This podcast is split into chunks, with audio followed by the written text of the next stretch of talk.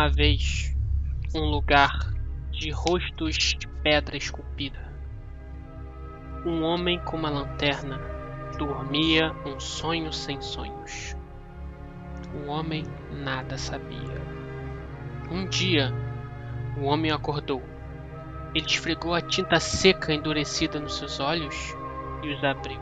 Ao seu redor, ele viu outras pessoas e além um horizonte de escuridão contínua.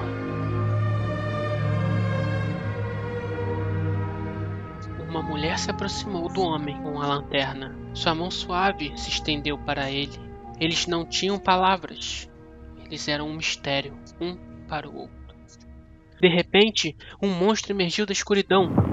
Seus olhos selvagens com fome. Ele atacou. As pessoas, nenhuma era páreo para o monstro. Ele rasgou sua carne e esmagou seus ossos entre os dentes. Alguns ele devorou por inteiro. Dominado pelo terror e pela dor, o homem com a lanterna caiu no chão.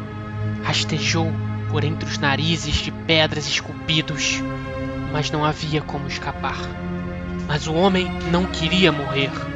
Agarrando desesperadamente os rostos de pedras frias, ele sentiu um crack e usou todas as suas forças e conseguiu. Um pedaço de pedra se soltou, afiada, mortal. O homem com a lanterna levantou-se, cambaleante. Sua arma cerrada em punho, ele se deu o privilégio de pegar um suspiro profundo e então rugiu na escuridão.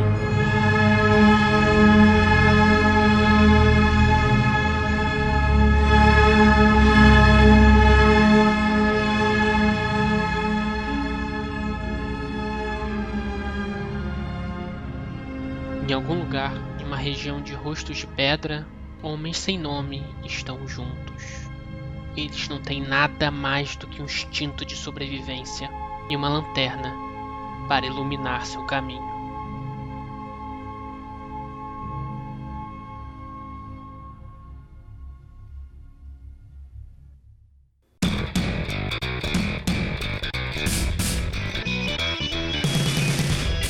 Fala pessoal, bem-vindos a mais um Pesado ao Cubo. Aqui é o seu host Mario Red e hoje teremos um episódio diferenciado. Tem aqui comigo três amigos, grandes camaradas, pessoal que joga uma campanha magnífica para mim desse jogo que a gente vai falar hoje. A gente vai falar do Kingdom Death Monster e eu trouxe aqui comigo uma galera especial para falar desse jogo, porque esse jogo não pode ser falado por qualquer um. Leia-se aqui, Cirus e João. Estão aqui comigo o Thiago Cruz, grande amigo meu de infância. E aí, Thiago, tranquilo? Opa, fala pessoal, tudo certo. Temos o irmão do Cirus aqui, o Bruce aqui. Fala aí, Bruce. E aí, gente, beleza? E Guinevere. Olá, Guinevere. Fala aí, pessoal. Guinevere, nossa primeira participante do sexo feminino no podcast. Que legal, bem bacana. Seja bem-vinda. Espero que sinta-se à vontade, espero que todos se sintam à vontade pra gente conversar aí desse assunto do Kingdom Death.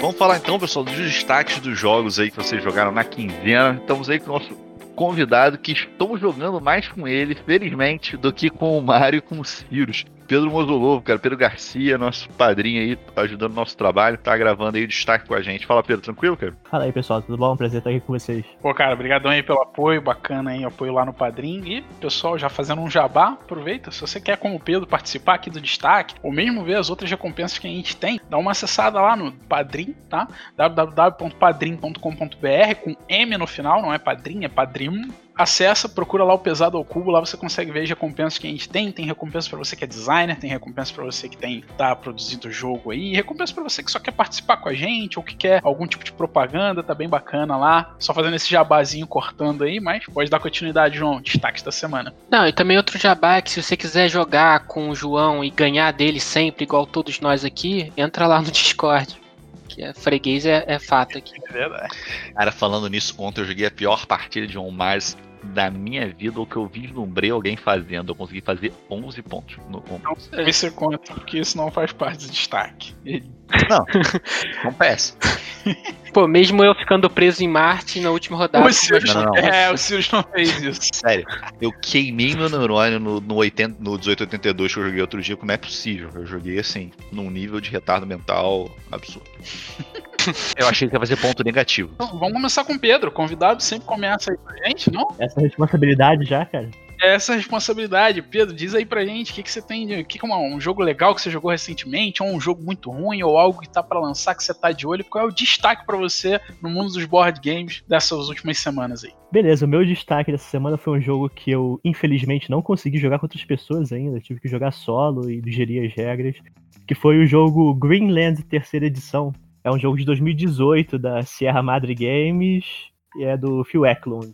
Maneiro. Eu disse com os amigos meus que o jogo ele parece o universo de uma casca de nós, porque é uma caixinha minúscula que você abre e começa a sair componentes lá dizendo que você não sabe mais como vai encaixar tudo de volta. E, enfim, ele segue o, o padrão dos jogos do Phil Eklund, que é super temático, é sobre a conquista da Groenlândia, e os jogadores, eles são, tipo, quatro etnias que estão tentando é, sobreviver ao, ao, ambiente e tentando também sobreviver um aos outros ataques. Enfim, pra quem gosta de jogo muito temático e de certo ponto com uma certa interação entre os jogadores, sei que talvez não seja praia de muitos, mas é bastante interessante, bastante interessante.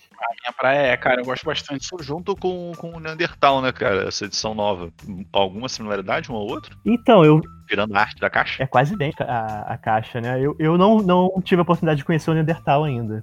E esse Greenland é muito difícil de encontrar informações, até no BGG e tal, tem pouca, pouca coisa falada do jogo. É, é pesado tô- ou não? Como é que é o peso dele? Ó, no BGG tá 3.58. Ele é muito mais fácil de jogar do que entender, né? Cai no problema do, do Eklund, que é você entender o manual e a quantidade de exceções e de situações particulares, né? Isso que eu ia perguntar, cara, como é que tá o manual desse cara aí, desse jogo? Porque, porra, É, é idêntico ao Bios Megafauna, que é um que eu já joguei dele. É o mesmo, o mesmo estilo de manual, Putz. que eu acho fascinante, assim, é, é desafiador. Olá, Erland. Exatamente. O selo Phil Eklund tá é fascinante por quê pra você? Porque, assim, por mais que. Por mais que seja um manual revista, você tem que ir e voltar toda hora pra encontrar as informações, né? Você. Ele tem tanta, tanta nota interessante, temática, que ele fala sobre as paradas, que se torna uma parada até prazerosa. É, é desafiador, Não, eu demoro maneiro, dias pra tentar entender, mas acaba tendo. sendo uma experiência recompensadora, de certa forma. Tá aí, cara, tem que jogar mais com você, porque quando alguém fala que adora o manual do Phil Eklund, que lê pra caramba e se diverte lendo, aí tá aí uma pessoa que vai acertar a regra quando me explicar, É. porque eu não chego perto do manual desse cara. Porque você quer aprender consigo, a regra cara. certa ao invés de explicar errado pra gente, né? Vocês têm certeza por que, que eu tô jogando com o Pedro e não com vocês. Muito Entendi, simples. Você tem um motivo.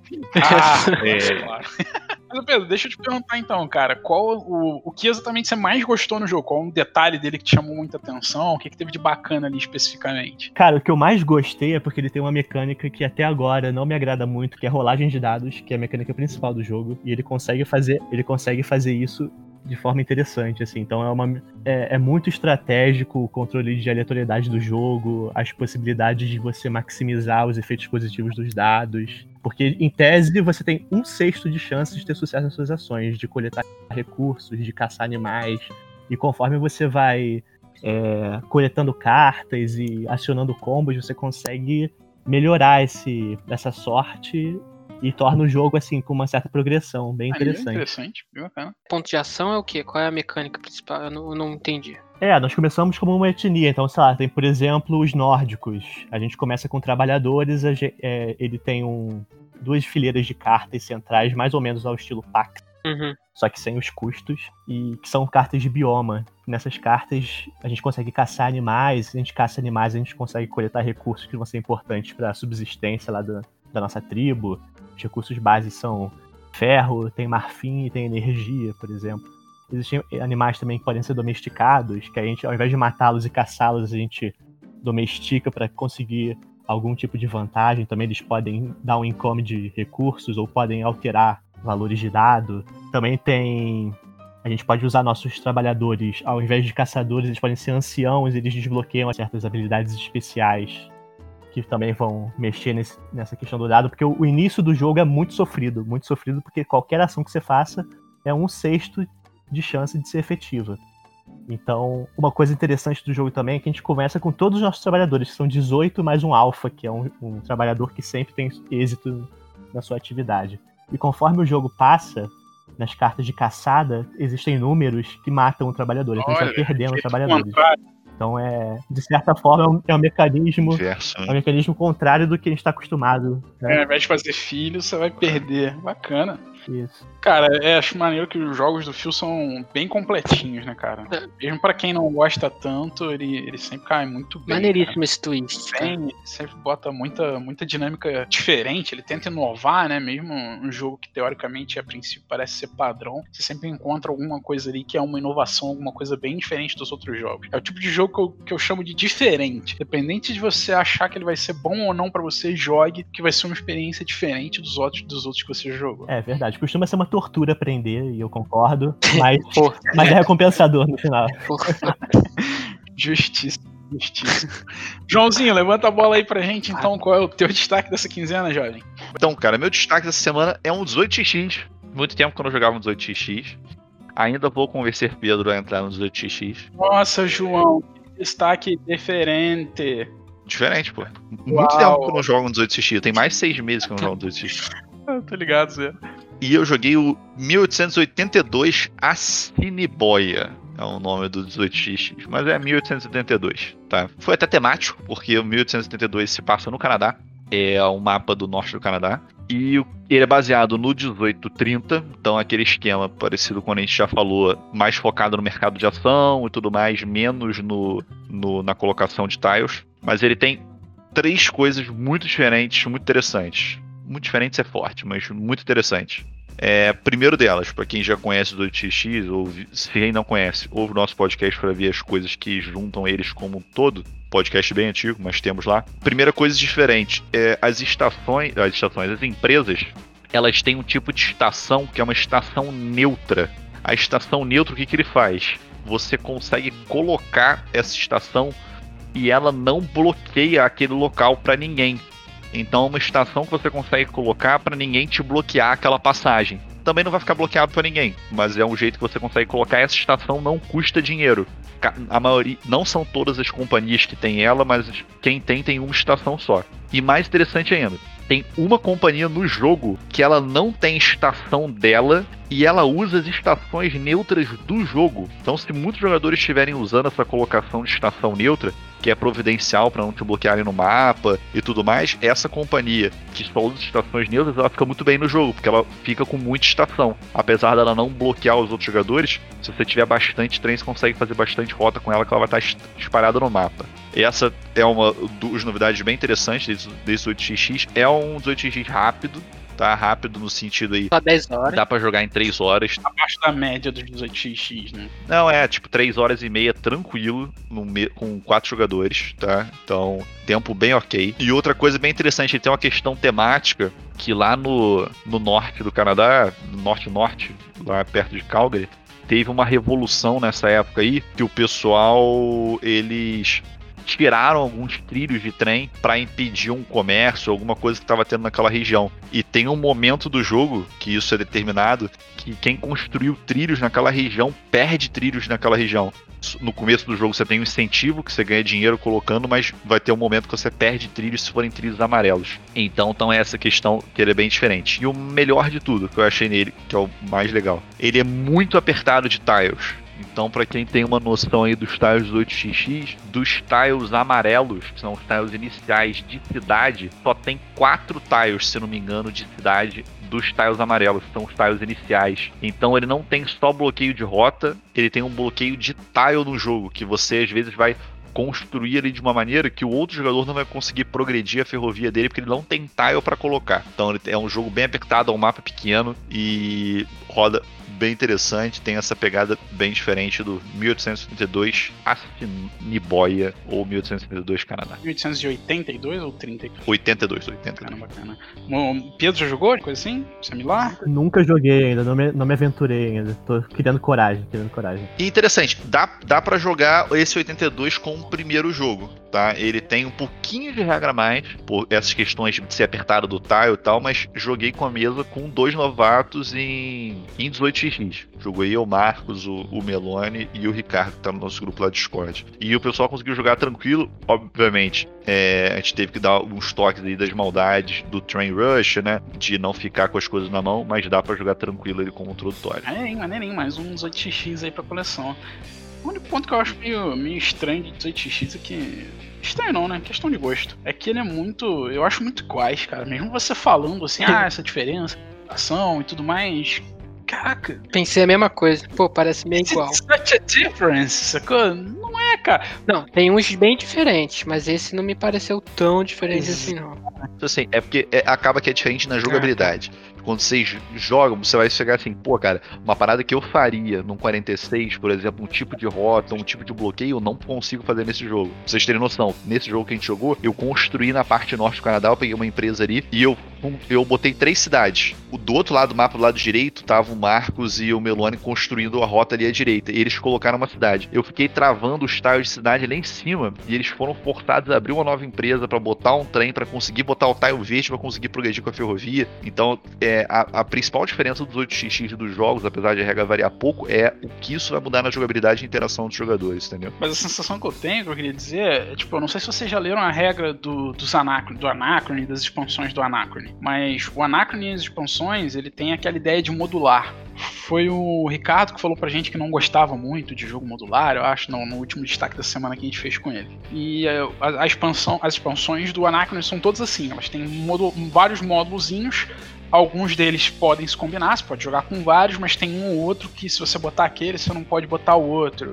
Enfim, a impressão que eu tenho desses 8x é como se fosse isso. Eu podia ter comprado um, jogar um só, com todos os componentes e adicionar o módulo. Módulo estação neutra. Módulo comprar, é, sei lá, vender ações falir empresa, sei lá, módulo qualquer coisa. Entendeu? É só módulozinho, assim, né? Faz sentido o que você fala, mas isso, ele, ele é a única questão, por que eu acho que geraram jogos novos e tudo mais. Porque é muito dependente do mapa. Não dá pra você colocar, por exemplo, uma estação neutra num mapa grande. Então você tem que fazer de um jeito. Poderia, obviamente, ter como um Concórdia, lançar um monte de expansão de mapa, sim. Mas aí é exatamente o que os caras fizeram. Em vez de lançar um monte de expansão de mapa, são standalone games que até são autores diferentes, né, cara? Então não é aquela coisa. É, acho que o grande problema de fazer isso que eu falei é justamente esse fator de serem autores diferentes. Não tem como você lançar expansões ou um, um 18x Big Box.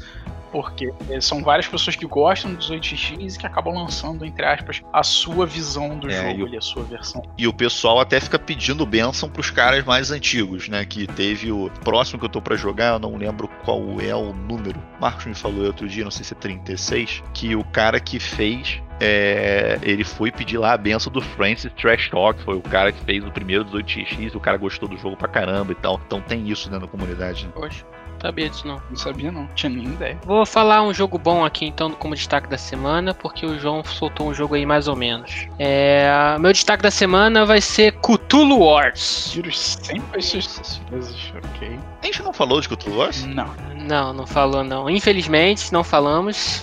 E devemos falar mais sobre esse jogo lindíssimo, extremamente Se derreter, dá pra fazer uma cadeira de plástico.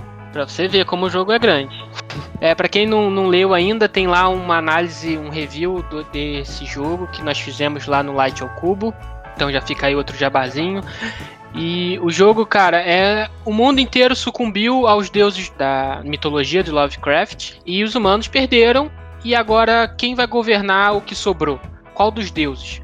Então, cada jogador é um dos The Great Old Ones com seus suas criaturas, seus monstros, seus cultistas, e eles do- vão tentar batalhar ali na Terra para conseguir é, ganhar o jogo, né, e virar o grande é, deus da porra toda. É um jogo de porradinha, mas na verdade ele é um jogo de guerra fria, onde cada jogador tem que controlar regiões no mapa que vão te dar ponto de vitória. E você quando um jogador entra numa região do outro, eles podem coexistir e só no próximo turno pode ser que um jogador que coexista com outro gere uma batalha. E aí você joga dado para resolver a batalha. Então é é mais um jogo de guerra fria, um entrando na região do outro e o outro que acha que vai perder o combate sai dessa região e vai para outra estratégia. Não é um jogo de rolar dados simplesmente maçante nesse gênero. É um jogo de combate sem bater, é um jogo de guerra fria, que você ameaça o cara e o cara sai da sua região e vai indo assim. É, o que eu acho muito diferencial nesse jogo, primeiro é o tamanho das miniaturas, tem um palmo de altura no meio do tabuleiro. Isso é impressionante. Desnecessário, mas impressionante. Necessário. O segundo ponto, cara, é como o jogo acaba. O jogo acaba se chegar a uma determinada quantidade de pontos de vitória ou se os humanos conseguirem fazer rituais que expulsem todos os deuses. E aí quando o jogo acaba, dispara o final do jogo, você vai ver qual dos deuses, qual dos jogadores completaram as suas eh, seus spellbooks, quantos dos jogadores jogaram suas magias no jogo. Quem tiver jogado suas seis magias quer dizer que tem direito a participar da pontuação final. E na partida que nós jogamos, por exemplo, eu estava com 40 pontos, o João com 20 e o Mário com 30. E eu estava na frente, não completei o pré-requisito. E isso fez com que eu ficasse com zero pontos de vitória. Mesmo ganhando o jogo, eu perdi o jogo. E o Mário e o João tinham um pré-requisito, eles ficaram em primeiro e segundo lugar. Esse pré-requisito são seis magias que você tem que jogar, e para você jogá-las, você precisa completar um pré-requisito e esse pré-requisito é dentro do mapa. Então cada é, facção, cada deus é totalmente assimétrico, com missõezinhas, né, tarefas diferentes para serem cumpridas para jogarem esse spell para poder participar da pontuação final e outras mecânicas que dão ponto de vitória, não esses spells. Então são coisas diferentes que tem que ser combadas ali na sua mecânica para você conseguir marcar ponto. Então isso me chama muita atenção. É um jogo super divertido para mim por causa disso. O grande downside desse jogo é que é um preço exorbitante.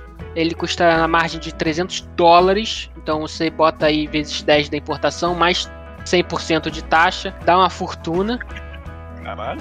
Desnecessariamente o valor do jogo, mas, cara, é muito maneiro ver uma miniatura de um palmo de altura na sua mesa, feita de resina. A diversão que o jogo me proporciona é muito grande. É... Então esse é a Cthulhu Wars. Pois é, cara, uma, uma das paradas que eu acho legais do.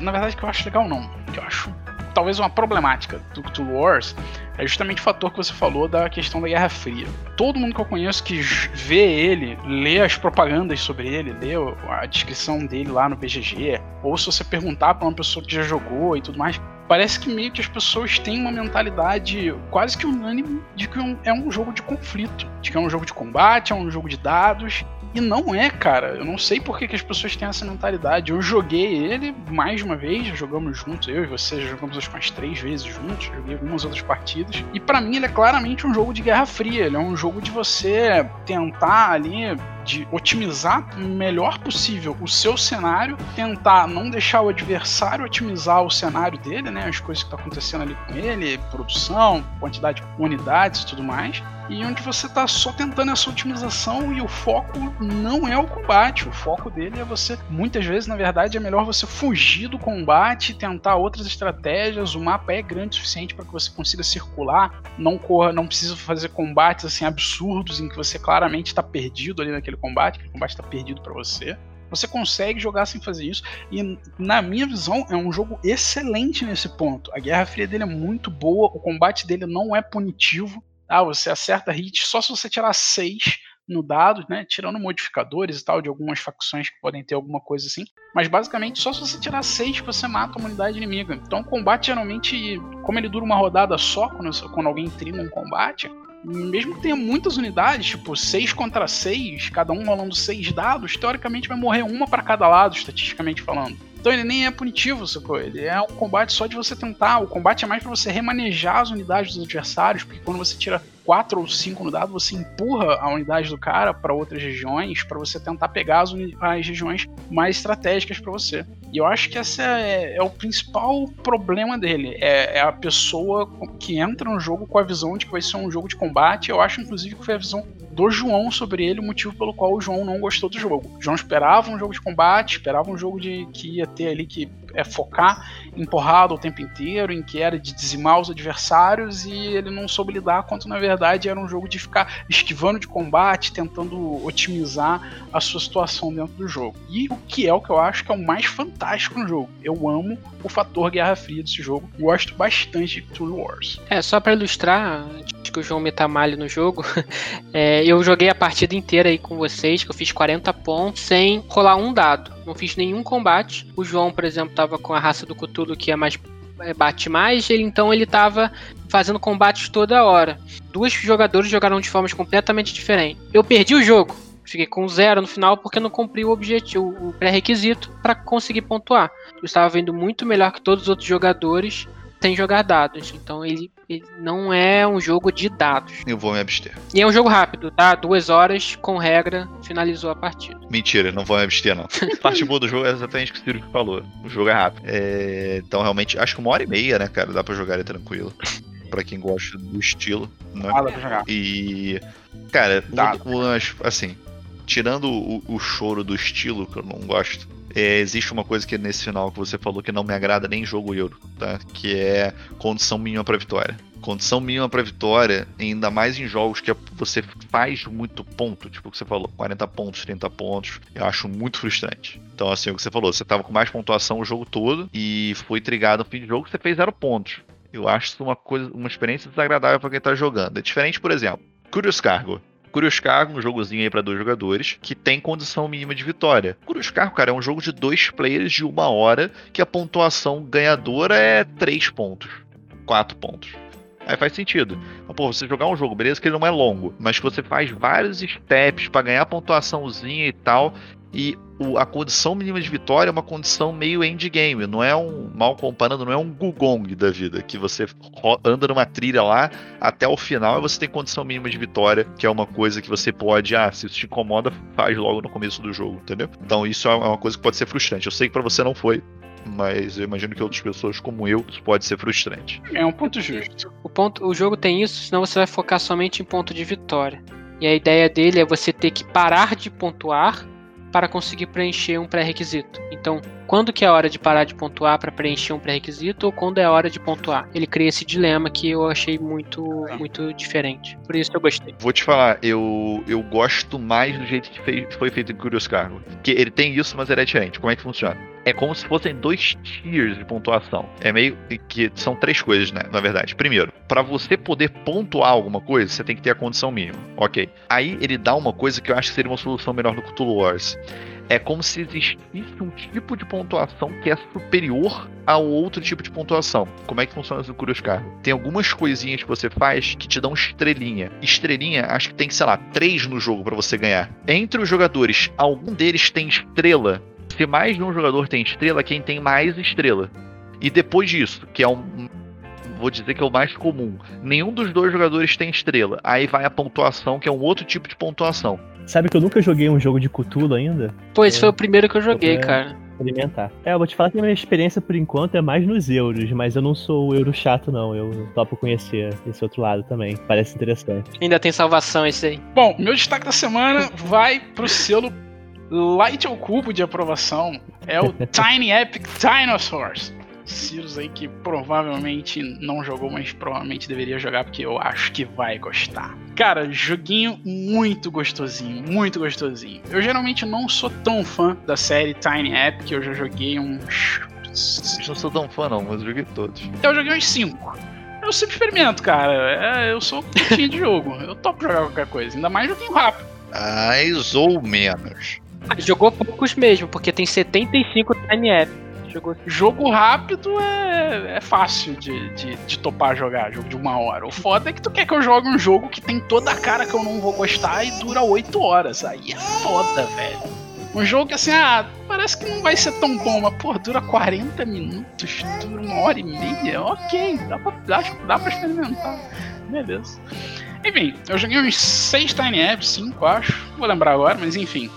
Ah, hum, tem nenhum que eu ache fenomenal, tá? nenhum deles é sensacional, todos alguns são fraquinhos, os zombies particularmente eu acho bem fraquinho, o Galaxies eu também acho bem fraquinho, Kingdoms é ok, o Quest é ok, o Max era o meu favoritinho até o momento, gosto, gosto bem do, do Max, não acho um jogo foda, nem sensacional, mas acho bem legalzinho, bem legalzinho. Eu sugeriria jogar, tenho vontade de jogar ele de vez em quando. Seria a minha primeira opção. E essa semana eu joguei o Tiny Epic Dinosaurs. E o Tiny Epic Dinosaurs me surpreendeu muito positivamente. Eu esperava mais mais ou menos a mesma sensação que eu tive com os outros Tiny Epics, na média ali, um joguinho ok, bom porque é rapidinho, dá pra jogar com tranquilidade, pouca regra, ah, por que não, né? Vamos jogar. Cara, não, o jogo é muito bonzinho, cara, muito bem feito, um design muito redondo. As regras do jogo são absurdamente simples, como é o padrão da série. Inclusive tem um player aid que né, é, é um tabuleirinho que ao invés de estar escrito player aid em cima, podia estar escrito rulebook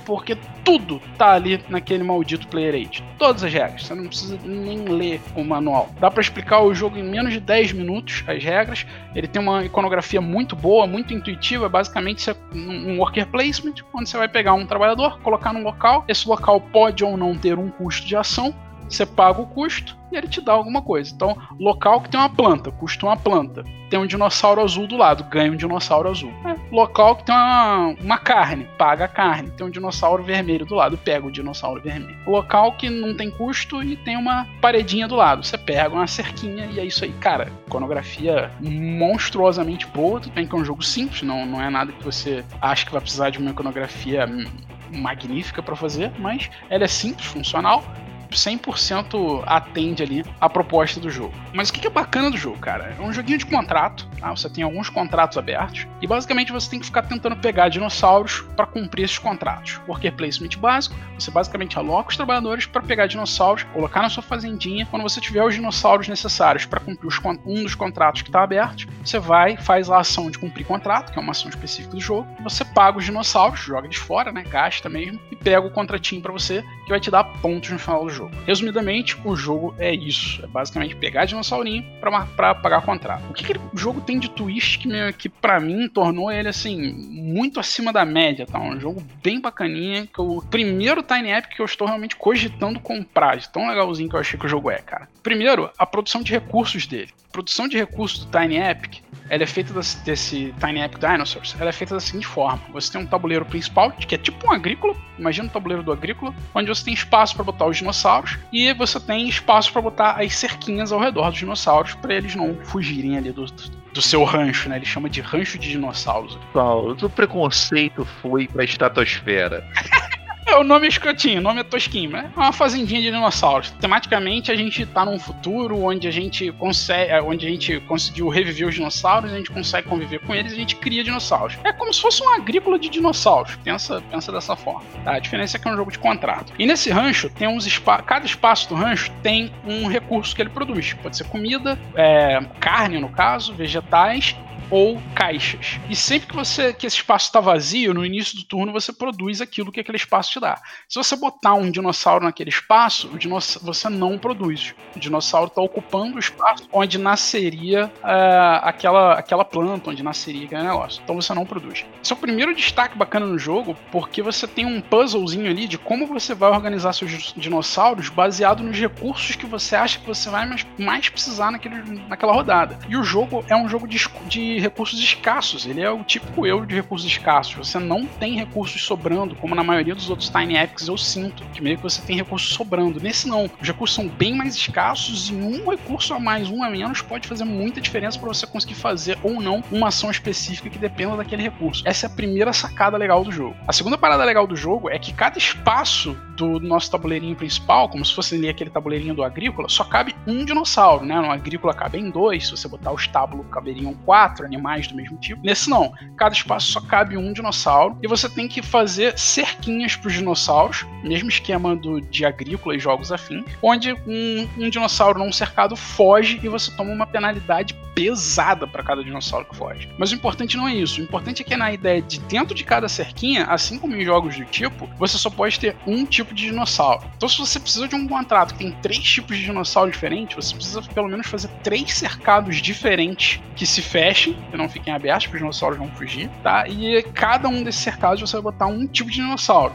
Só que tem muito pouco espaço de cercado no jogo. É muito difícil você ter muitos dinossauros, principalmente quando você coloca mais dinossauro, você tem que alimentar mais dinossauro, tá? E, e além de alimentar, você deixa de produzir o recurso do local em que aquele dinossauro está em cima. É bem simples a ideia, eu não acho que seja nada mega grandioso, mega complicado de entender. É mega tranquilo o joguinho. Ele tem pouco espaço de ação, é basicamente pegar dinossauro, pegar comida, cumprir contrato, pegar tecnologia, que é tipo um bônusinho passivo que você vai ter, e comprar os cercadinhos para botar os cercadinhos. Mas, cara, o puzzlezinho de você saber, você pensar onde você vai botar dinossauro, quantos dinossauros dá para você pegar essa rodada baseado na quantidade de comida que você tem. É, você tem um esqueminha que você, os teus dinossauros podem fazer filhote e eles podem fazer e eles podem ser meio inesperados. Você não sabe se vai ter filhote ou não. E aí você não sabe se você se, se você arrisca com pouca comida ou se você joga safe, tenta pegar comida o suficiente para alimentar caso eles façam um filhote. Mas aí se você não pegar e,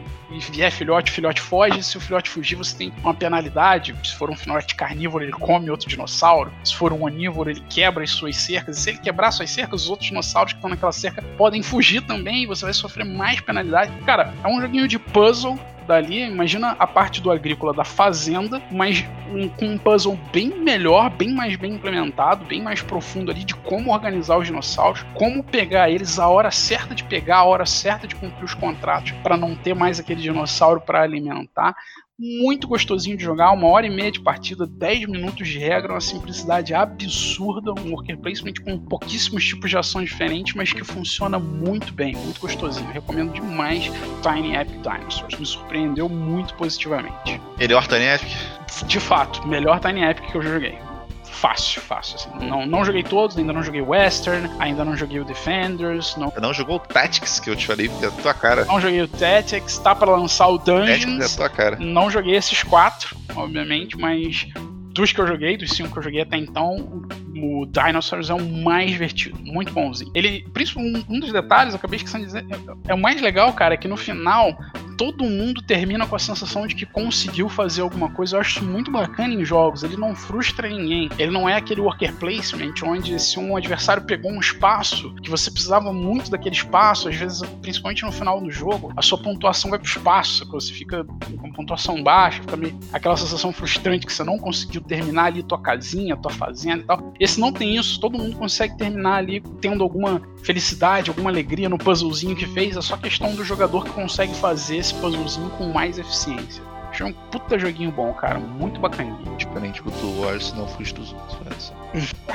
é, pois é. Então é isso, pessoal. Esse foi o nosso destaque da semana aí com o nosso padrinho Pedro. Cara, muito obrigado pela presença. Valeu mesmo aí por contribuir. Foi eu que agradeço. Sempre bom pegar dica com vocês. Então é isso. É, espero que esteja gostando lá do nosso grupo do padrinho e de estar aqui com a gente no, no destaque da semana, cara. Pô, com certeza. É um prazer. Sempre conhecendo o estilo diferente de jogos que vocês têm. Isso que é o mais legal, assim, eu converso com uma outra galera aqui o podcast e acho que é o que mais atrai a galera. O João dos Euros, vocês do, dos Ameritrashers, né? E conseguem conviver bem e dar dicas diversificadas, isso que agrega bastante na experiência dos jogos. De vez em quando tem um tapa na cara na mesa, assim, mas. Né? A audiência gosta, a audiência gosta. A audiência gosta. Obrigadão aí, Pedro. Grande abraço, cara. Até a próxima. A gente se fala aí. Se tudo der certo, mês que vem, Pedro tá de volta aí com a gente. Valeu, um abraço, galera. Isso aí, valeu, cara.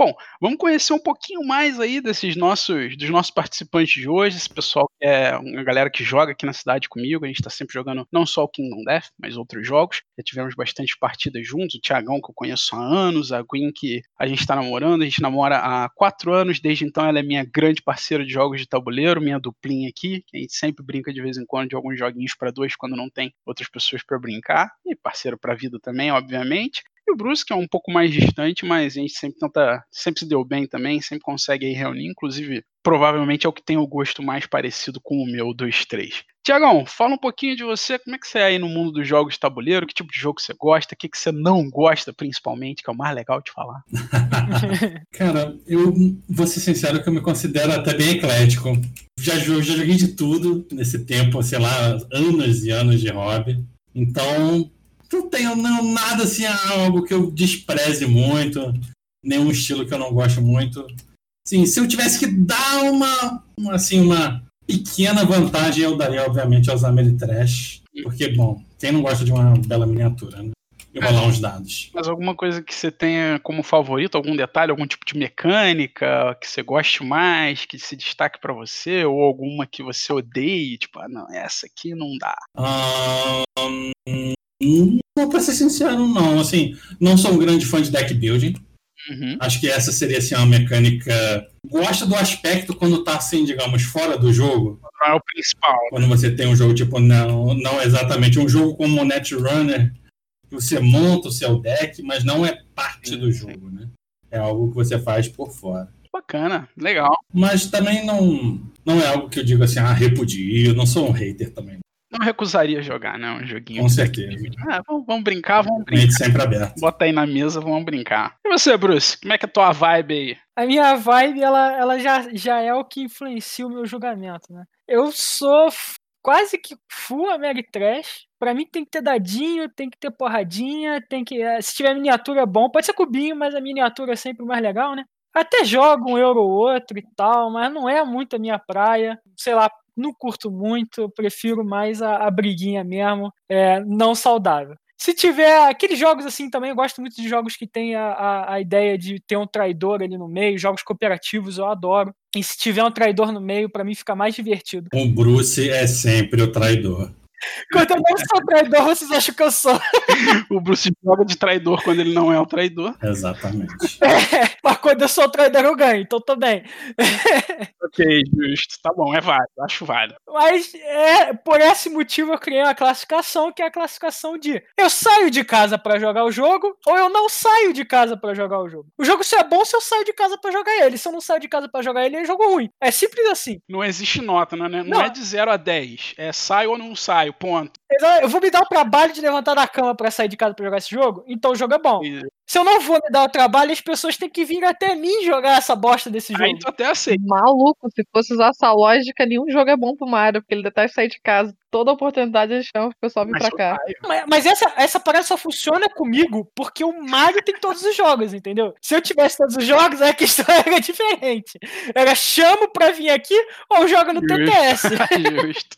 Tá bem muito bom. E você, Gwen? Como é que é a sua carinha aí no jogo no mundo dos jogos de tabuleiro? Maluco, eu acho que eu sou mais destacado dos dois. Eu nunca tinha parado pra pensar como é que eu sou diferente do Thiagão e do Bruce. Porque eu acho que me aproximo muito mais, por exemplo, do João. Eu gosto muito de jogo econômico. Acho que todos os meus jogos favoritos são euros. Assim, top 5. Eu gosto muito da dinâmica de, de construir casinha e tal. Eu acho que é muito bacana. E sorte é uma coisa que me incomoda um pouco. Eu não ligo efetivamente com um dado, porque se tiver muito dado, acaba não sendo muito sorte. Mas se eu ver joguinho de tem dado, aí a miniatura é muito bonitinha, é um tema muito popularzinho, eu começo a achar esquisito. Enquanto se eu ver um cubinho bem tedioso, eu fico, hum, esse jogo deve ser bom. Carinha de jogo feio, cara de jogo pastel, né? Aqueles jogos de cor pastel que não tem vida nenhuma. E você olha aquele jogo e fala, meu Deus, quanta vida. Só você vê vida. Só tu e João mesmo pra ver vida nessas porcarias. Ah, é porque eu acho que eu já me desa- eh, desapontei um pouquinho, né? Porque a gente já jogou alguns jogos de. Não exatamente com você, mas no nosso grupo aqui de Petrópolis, né? Que a gente jogava. É, Tinha umas miniaturas lindas, cartas fantásticas, aí temas extremamente conhecidos, como por exemplo Marvel, essas coisas. E aí você vai jogar. Que joguinho bunda, nossa senhora. Enquanto ao contrário, é, acho que deve ter, sei lá, dois jogos euros que eu não gostei. Pera aí, não, convenhamos. Todo jogo é bunda se você considerar TI, Kingdom Death e Picomino, porra. Porra, top 3 da vida. É, E Picomino, claro, Picomino. evidente. Picomino top 1, porra. Pô, com a expansão, então. Ah, Sinta-se sinta-se feliz, porque é, você come- tá- começou a jogar tem pouco tempo, tem uns 4 anos, vai. Pensa o seguinte, o Thiagão começou comigo em 2006. A gente tem que, teve que filtrar muita coisa pra você tá conhecendo os jogos que você tá conhecendo. Quanto jogo bunda tu não já jogou, Thiagão? Nem fala, nem fala. Não, e agora a Gwen ainda falou em jogos econômicos, eu me lembrei, realmente. Né? Ah, lembrei que jogos econômicos são o meu pesadelo, são as minhas piores experiências de board game foram com jogos econômicos. Palavras do Thiagão em uma partida de Age of Steam, queridinho do João aqui do podcast. Caralho, meu, eu já tenho que ficar me preocupando com empréstimo e pagar conta na vida real. Vou ficar me preocupando com empréstimo e pagar conta em jogo. Que inferno! Fato. Eu, eu nunca vou esquecer disso. É, fugir da Age of Steam foi fenomenal. ah, eu, eu tenho uma que o, quando eu falei, o, o, o Mário e o João me, me xingaram. Eu não gosto de Chuclan, sei lá qual é o nome desse jogo, mas é um que tem, É, É, que tem o, o calendário Maia. Eu odeio essa bosta desse jogo. Como assim, seu herege? Aí, aí, Casa- Caraca, que Tzolk'in é lindo. Sai da minha casa. ele é lindo. Mas é uma bosta, um cocô gigante. O maluco veio, cagou na mesa e vocês compraram, cara. Meu, é por isso que você deve ignorar completamente a opinião do Bruce. É por isso que a opinião do Bruce deveria se limitar a não saio de casa para jogar Tzolk'in. Exatamente. Não, não vale mais que isso. Mas isso faz diferença mesmo, porque, só voltando um pouquinho ao assunto, como o Mário já tá há muito tempo no hobby, é, e a gente tem um outro amigo comum que ele tem muito mais jogo mais, mais leves, ele sempre salva a gente. Fala assim, ah, tô marcando jogar esse jogo. Eu falo, vocês vão detestar esse jogo. Poucas vezes que a gente duvidou, a gente quebrou a cara. Então a gente sempre ouve o que o Mário fala se a gente vai gostar do jogo ou não. Ah, às vezes eu, eu conheço as pessoas, né? Você acaba jogando tanto com a pessoa que você começa a conhecer o estilo dela, apesar de que eu erro bastante. assim. Então, Bruce, vamos lá. Me ajuda aí, cara. Detalhes técnicos de Kingdom Death Monster. Apresenta aí pra gente o jogo. Kingdom Death Monster, um jogo de 2015 com uma versão de 2016 e uma versão de 2020. É um jogo de 1 a 4 jogadores, é estimado 60 a 180 minutos de playtime. Errou! Che- não, chegou perto. Se você não jogar com o Mario, com a Gwen, com o Thiagão, com o Bruce, talvez um, um ano, um ano deve dar por aí. Audácia. A idade aconselhada é 17 a mais, né, para pessoas adultas. Se você for um idoso, talvez seja mais aconselhável, né? E o peso dele no BGG é de 4.25 de 5. Seu designer é o Adam Potts, Putz. Putz. O artista Zentin com Lockman Lam e Larinda Tamko. E a publicação é feita pelo Kingdom Death. É, na verdade, aí no, no BGG eles colocaram errado. A publicação é da empresa Adam Putz Games. O cara criou uma empresa na época do Kickstarter só pra produzir o jogo. A princípio ela ia se chamar Kingdom Death, por isso que no BGG ficou Kingdom Death, mas depois eles mudaram o nome. O cara resolveu botar o próprio nome, assim, porque. Porque foda-se, porque é meu nome, e eu sou foda, e eu vendi 10 Eu- milhões. Eu acho que isso é, é até bem comum, não é? A galera que com- lança assim, o primeiro jogo. É, o cara tenta fazer uma empresa, acaba- né? Uma parada, ah, vou fazer uma parada meio caseira, mas acabou que explodiu. O maluco vendeu 10 milhões de dólares de Death Monster no Kickstarter e acabou virando esse monstro aí que vos fala. Agora, uma coisa que a gente sempre conversa aqui no podcast, queria conversar com vocês também, é sobre o peso do jogo, né? Como é um podcast voltado para jogos pesados, é sempre uma, um tópico que a gente considera importante para falar. Peso no BGG desse jogo é de 4.25, sendo que o peso no BGG vai de 1 a 5, né? 1, o jogo mais leve possível, 1 é tipo o jogo da velha, tá? É coisinha literalmente muito tosca. Pra vocês terem noção, acho que o Picomino é 1.8. Tá? Então, 1, 1 é um negócio muito, muito baixo. Não tem nenhum jogo 5, mas eu acho que o, o jogo mais alto que eu já vi é 4.73. Tiagão vai lembrar que é aquele Republic of Home, que já jogamos aqui em casa. Bendito Republic of Home. Você lembra desse jogo, Tiagão? Uhum. É. Lembro. Na verdade, existiam cinco que era meio mito, que era aquele Conquest of North Africa. Campaign for North, North Africa. Não, mas ele não é Isso. 5, não. Eu acho que ele tá com Não. uma nota um pouco abaixo. É, tipo, Então, não, abaixaram, porque na época era. na época era. É, deve ter abaixado pra tipo. Mas então, 5 seria assim, um jogo muito Uhum. pesado, muito complexo, muito difícil. Então o Kingdom Death tá ali mais próximo dessa vibe. A pergunta que a gente sempre faz aqui: você concorda com esse peso, sim ou não? E por que que você acha que o jogo é pesado? O que que traz peso ao jogo? Vamos ver. Começando agora com a Gwen. Guria, você acha que o jogo é isso tudo de pesado mesmo? Concorda, discorda e por quê? Então, não consigo ver o KDM como jogo de tabuleiro. Isso já é uma diferença que eu sempre faço. Porque é o seguinte, eu sempre vejo ele como um sistema de RPG, igual é o GURP, igual é o D&D, por exemplo. Você tem que ter uma noção a longo prazo das coisas que tem muito mais a ver com RPG do que com, pelo menos, os jogos que eu já joguei. Eu nunca joguei é, aqueles de guerra, não é? Que você falou que também tem campanhas longas. Mas é, então, é porque existem War Games, jogos de guerra, e existe a categoria War Game, que é o nome de uma categoria mesmo, que é um jogo diferente. Por exemplo, apesar do War of the Ring ser um jogo de guerra, ele não é um War Game. Exatamente explica o que eu queria. Mas isso é Legal. detalhes para outro episódio. Segue aí sua explicação. Usando essa lógica, que eu nunca joguei a categoria Wargame, que seria essa ideia de jogos de, de campanhas, é, o KDM é o mais próximo que eu fiz disso. Pra mim, ele é muito mais na vibe de RPG. Regra em si, ele não é difícil, ele é bastante intuitivo. Mas ele é um pesado nível RPG. Assim, eu, ele é bem mais pesado, por exemplo, com D&D. Você diz na quantidade de informações, no quê? Isso, e a longo prazo, a estratégia a longo prazo também. Acho que o jogo mais pesado, assim, que eu já joguei seria o Twilight. O Twilight é mais um jogo cansativo no sentido de ser longo, seria a mesma vibe do, do KDM. Mas ele não é difícil por ele ser pouco intuitivo. Então eu acho que a nota do BGG faz sentido. Não é pra ele ser um 5, porque ele não é um jogo impossível da você ter que ficar fazendo conta igual um maluco, e que as regras você tem que ficar decorando, etc. É tudo muito redondinho, muito intuitivo. E o autor parece que tem, os produtores, né, no caso, parece que tem muito cuidado em sempre que eles veem que alguma coisa está desbalanceada, eles atualizam o mais rápido possível, etc. É, essas versões que lançaram, né, a 1.5 e a 1.6 que lançou agora em 2020, são justamente versões como se fossem é, patches de jogos eletrônicos. Para quem joga jogo eletrônico, tem sempre aquele patch de correção. O cara lança patch de correção de tempos em tempos, onde ele é, inutiliza cartas, cartas que não, não vão valer mais, cartas que ele vai revisar, coloca mais algum tipo de conteúdo, rebalanceia itens, coisas desse gênero aí das versões.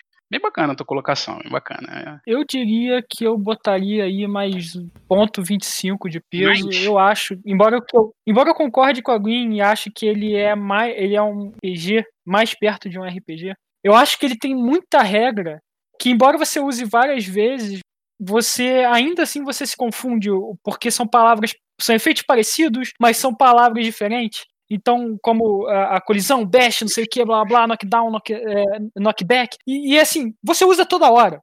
Mas você vai acabar. Você pode acabar se confundindo. Não é à toa que no TTS, a versão que a gente usa, tem um cheat gigante embaixo com todos os. a maioria dos termos, né? Pra gente olhar.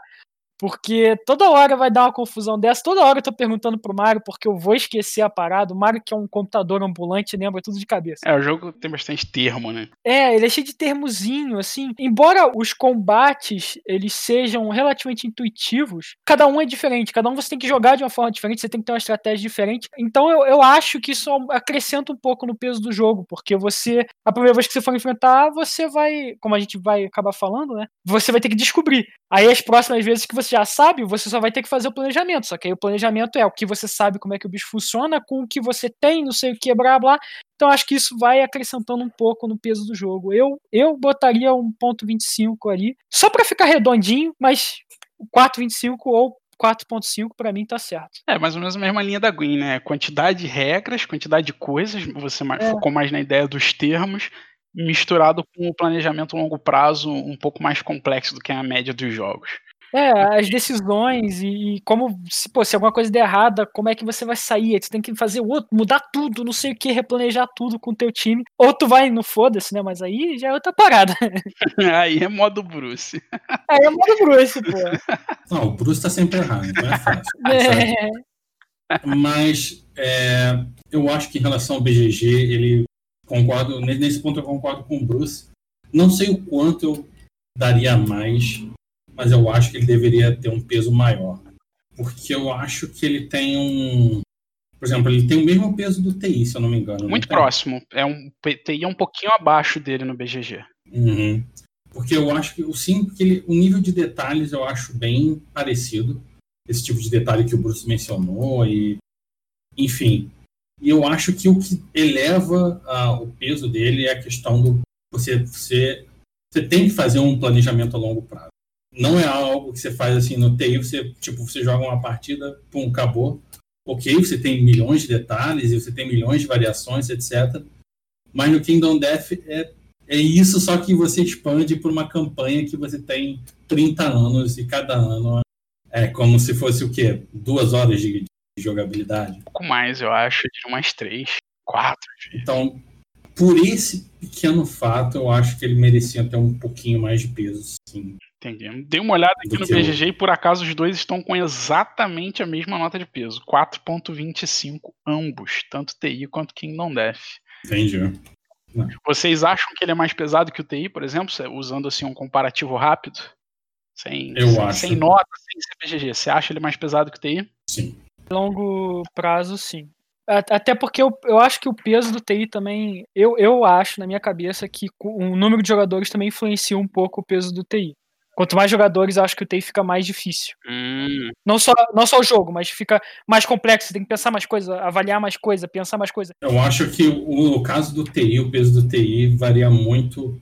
É, isso que você falou, exatamente isso, a quantidade de jogadores, mas também os jogadores. Tipo, não é justo você comparar uma pessoa que jogou duas partidas com o Mario que tem mais de 100. Eu não concordo de que o TI fica mais difícil com mais pessoas. Eu acho que tem números específicos de jogadores que deixam mais difíceis. Por exemplo, números ímpares. Eu sempre acho que números ímpares de jogadores deixam mais difícil. É só se eu não lembro de ter um episódio específico do TI. Então, só para lembrar, você tem oito papéis de ações que você faz no jogo. Então, quando você joga, por exemplo, é, com números que todo mundo pegue, por exemplo, 4 ou 8, é, por mais que às vezes assim, ah, é só mudar a estratégia de jogo, eu sinto que sempre que tem número faltoso, né? Ou seja, vão ter papéis que ficam na mesa, parece que sempre atrapalha o jogo de alguém, porque às vezes a gente fica contando muito de que alguma carta vai sair, que vai fazer aquela ação na próxima rodada, aí a pessoa meio que perde uma, uma rodada inteira porque ninguém pegou aquele papel específico. E a gente tem que contar muito com os outros. E aí eu acho que a nota do BGG ficar exatamente igual fica combina com o que eu estava falando antes, que não é que o Twilight ou o KDM sejam exatamente jogos difíceis. O Twilight ele tem um número, ele é complexo, mas ele meio que respeita a jogabilidade e a duração dele. E o KDM, por ser mais longo, ele vai ter mais detalhes. Mas é aquela coisa, a primeira campanha que você joga é meio que pra, quase que para conhecer o jogo mesmo. Meus 10 anos de acampamento é para você descobrir o que está acontecendo. Depois você entende a regra do jogo. Pra mim, igual TI, a primeira vez que você joga, você brinca de casinha. Você pega, você joga na espécie, você joga temático, você quer fazer arminha ou tecnologia porque você acha divertido. Mas. E aí o KDM é mais ou menos isso. Depois que você entende o universo, e aí você pode focar no que, que você quer fazer nos jogos. Mas não é porque ele exatamente só seja difícil. Ah, ele só é um jogo mais difícil. Ele só é difícil de acordo com quanto que ele dura. justo, uma boa colocação. Agora, baseado, baseado nisso que você falou, eu só queria fazer uma pergunta. É que você falou que na primeira, na primeira partida você brinca de casinha, faz tecnologia, você tenta mais ali se divertir no jogo. E na trigésima partida, Bruce, o que, que você faz? É isso que eu ia falar. Como assim na primeira partida eu vou brincar de casinha? Eu vou brincar de casinha em todas, pô. Quero ver mapa cheio. O Bruce é conhecido aqui no grupo, ele gosta de tentar evoluir mais a raça, fazer mais tecnologia, ficar uma coisa mais bonita. Às vezes ele esquece um pouco de ponto, já perdeu partida de bobeira por causa disso. Tava com a partida ganha, mas acabou não prestando atenção, mas acontece, faz parte aí. E faz parte, eu acho, da diversão do hobby, né, cara? Cada um se diverte do seu jeito.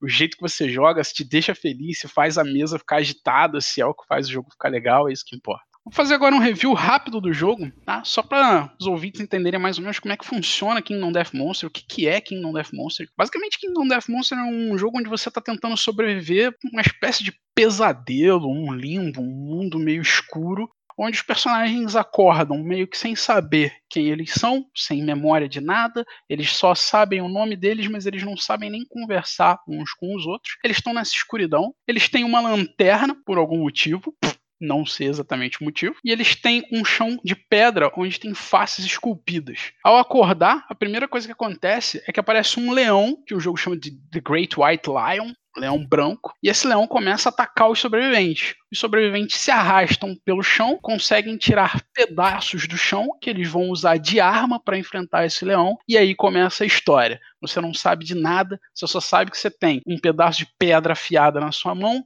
uma lanterna, um trapo no, na sua cintura e um leão querendo te matar.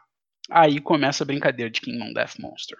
Bom, a partida de Kingdom Death Monster, na verdade, ela é dividida em três grandes etapas, que é como se fossem três jogos diferentes que você vai jogar.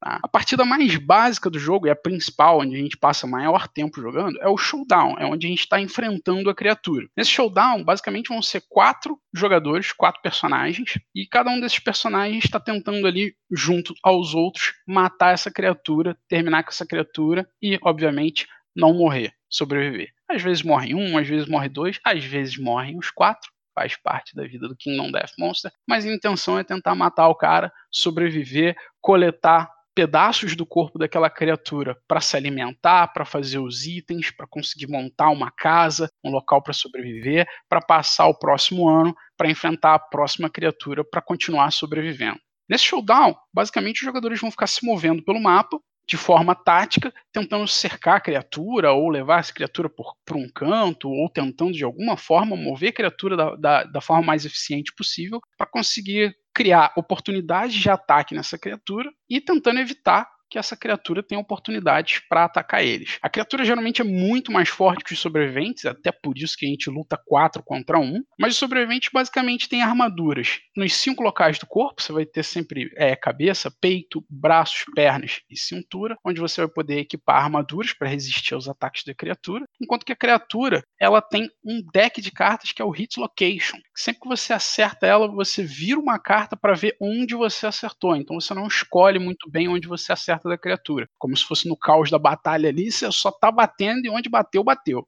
E esses hit locations vão dar algumas informações de como que você vai é, proceder quando você tentar causar dano na criatura naquele local. Basicamente, showdown é como eu falei. A partida dura o tempo máximo ali, a maior parte do tempo que você vai passar jogando Kingdom Death Monster é tentando matar essa criatura com esses caras que você tem. Cada sobrevivente vai ter uh, um gridzinho de nove equipamentos e esses nove equipamentos é tudo que você pode levar para tentar matar a criatura. Então, se você quiser, por exemplo, ter uma armadura em cada parte do corpo, uma na cabeça, uma na cintura, uma na perna, uma nos braços e uma no peito, você já vai estar tá ocupando cinco espaços do seu equipamento. Geralmente você vai ter, levar pelo menos mais uma arma, e aí já sobraram só mais três. Desses três, você vai tentar usar acessórios ou equipamentos alternativos, armas alternativas para situação alternativas. Né? De repente, você quer levar um machado, mas você também quer levar um dardo para caso o bicho se afaste, você tentar acertar ele de longe, coisas desse tipo. E acredite em mim, nove espaços é pouco. Vocês acham que nove espaços dá, galera? Porra, se desse pra estacar um item em cima do outro, assim, para levar mais, eu faria. Aqui uma coisa que eu vou falar, porque o meu irmão, o Sirius, ele não gosta desse jogo, porque ele achou que é só força bruta, é só chegar, jogar dadinho e ir embora. Isso, mas ele não chegou a jogar o suficiente para ver que esse jogo não é só chegar, jogar o dadinho e ir embora. É. O legal desse jogo é que cada monstro tem uma forma diferente de lutar contra ele. Alguns te obrigam a, a, a ir na força bruta, outros você tem que ser muito mais inteligente. Exatamente. E essa é, é, é isso que faz o jogo ser lindo, porque você precisa montar essas estratégias. A graça não é ir apontar e mandar os outros fazerem as paradas, né, cara? Tem que ser um. É, um cooperativo sem um... o alpha player, né, cara? Que é o mais bacana, é. realmente. Não, e assim, além disso, não é só que há um monstro é da forma X e da forma Y.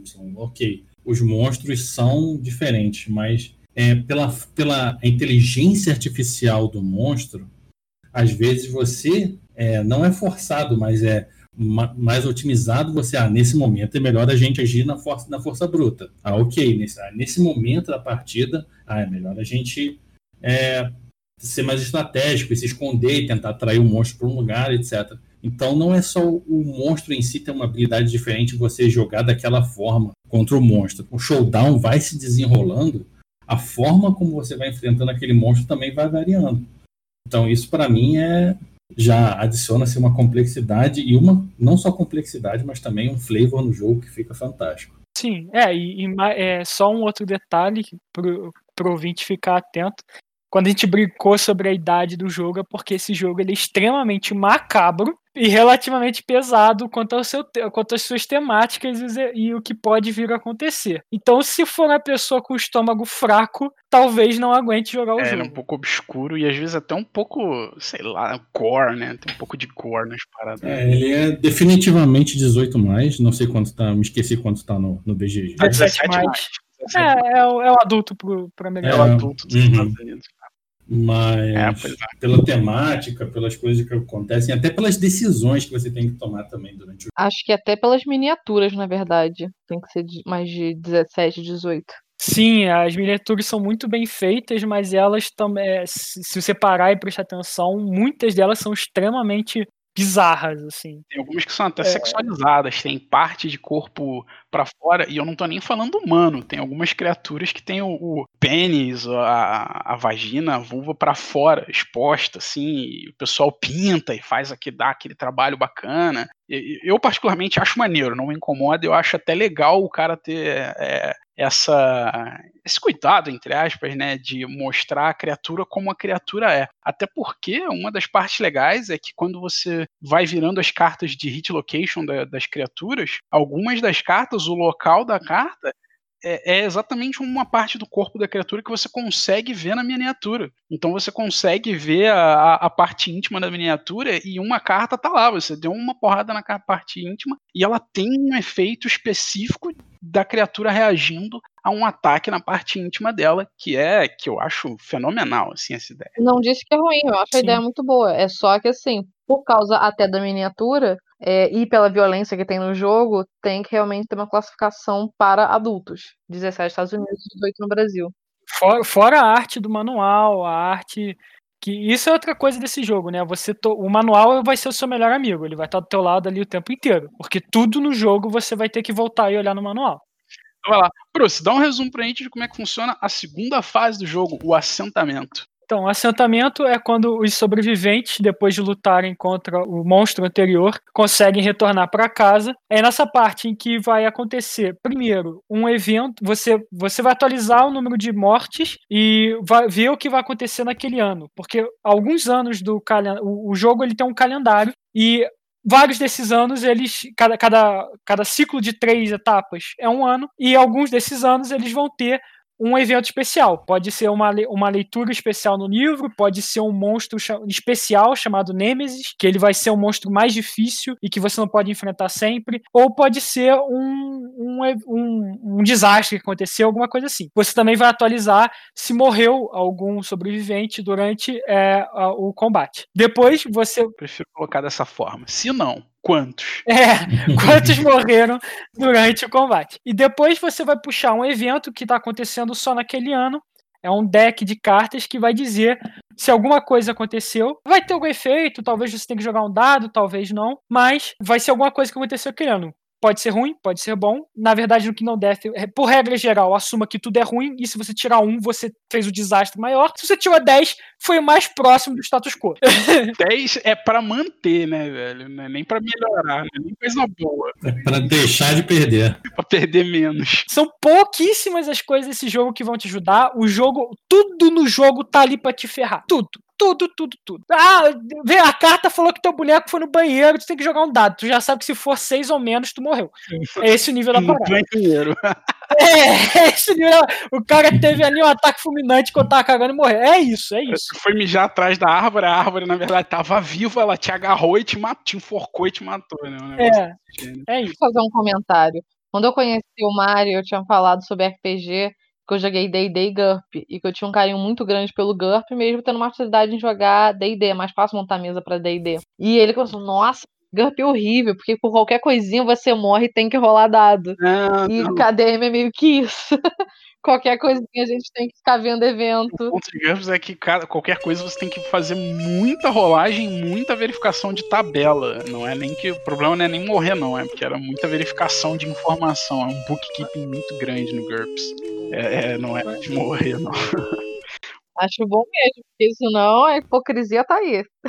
Bruce, segue. O que mais a gente faz no acampamento? Depois de você abrir essas cartinhas que são eventos daquele ano, todos os anos, todo ano, inclusive, essas cartinhas são abertas. A gente vai para a parte que seria o brincar de casinha, em que a gente vai literalmente com os recursos que a gente ganhou durante a nossa caçada, a gente vai construir coisas para nos melhorarmos, para nos equiparmos. Então a gente vai ou fazer uma construção, ou a gente vai criar tecnologias que o jogo chama de inovações, ou a gente vai criar é, equipamentos que a gente vai usar para o próximo combate. Nessa etapa, nós também podemos fazer ações que as nossas tecnologias permitem, ou fazer ações para multiplicar os nossos sobreviventes, que é é cha- a ação de intimacy, de intimidade.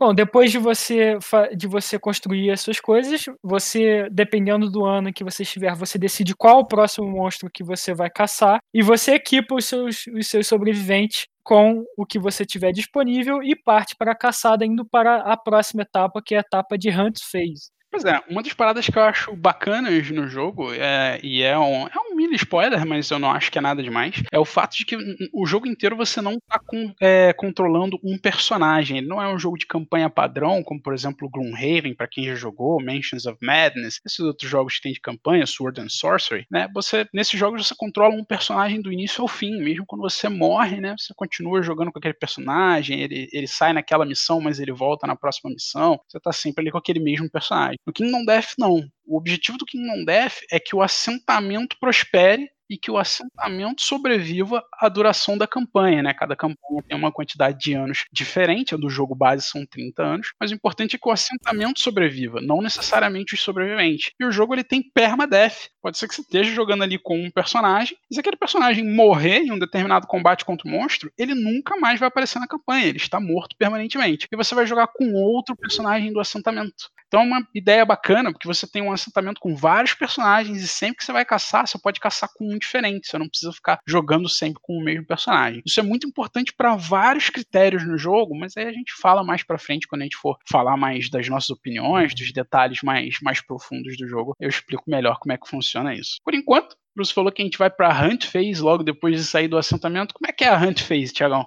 É, bom, a Hunt Phase seria. É, nós já decidimos qual a criatura nós vamos caçar, né? E nós vamos pro, digamos assim, pro wild, into the wild, into the dark. E nós já temos, dependendo da criatura, nós já sabemos onde mais ou menos nós vamos encontrar. Então a Hunt Phase simula é esse o espaço, né, entre a saída do acampamento até nós chegarmos no local onde a criatura está. Então, é, vamos, nós vamos seguir rastros ou nós vamos nos perder é algo diversas coisas podem acontecer aí nessa hunt phase, que ela é representada basicamente por um deck de cartas aleatório, que acho que se eu não me engano são até 100, que são 100 eventos aleatórios que podem acontecer, e por um deck de cartas específico da criatura, que obviamente se a gente está seguindo uma criatura, tentando achar uma criatura, coisas relacionadas àquela criatura podem acontecer no meio do caminho.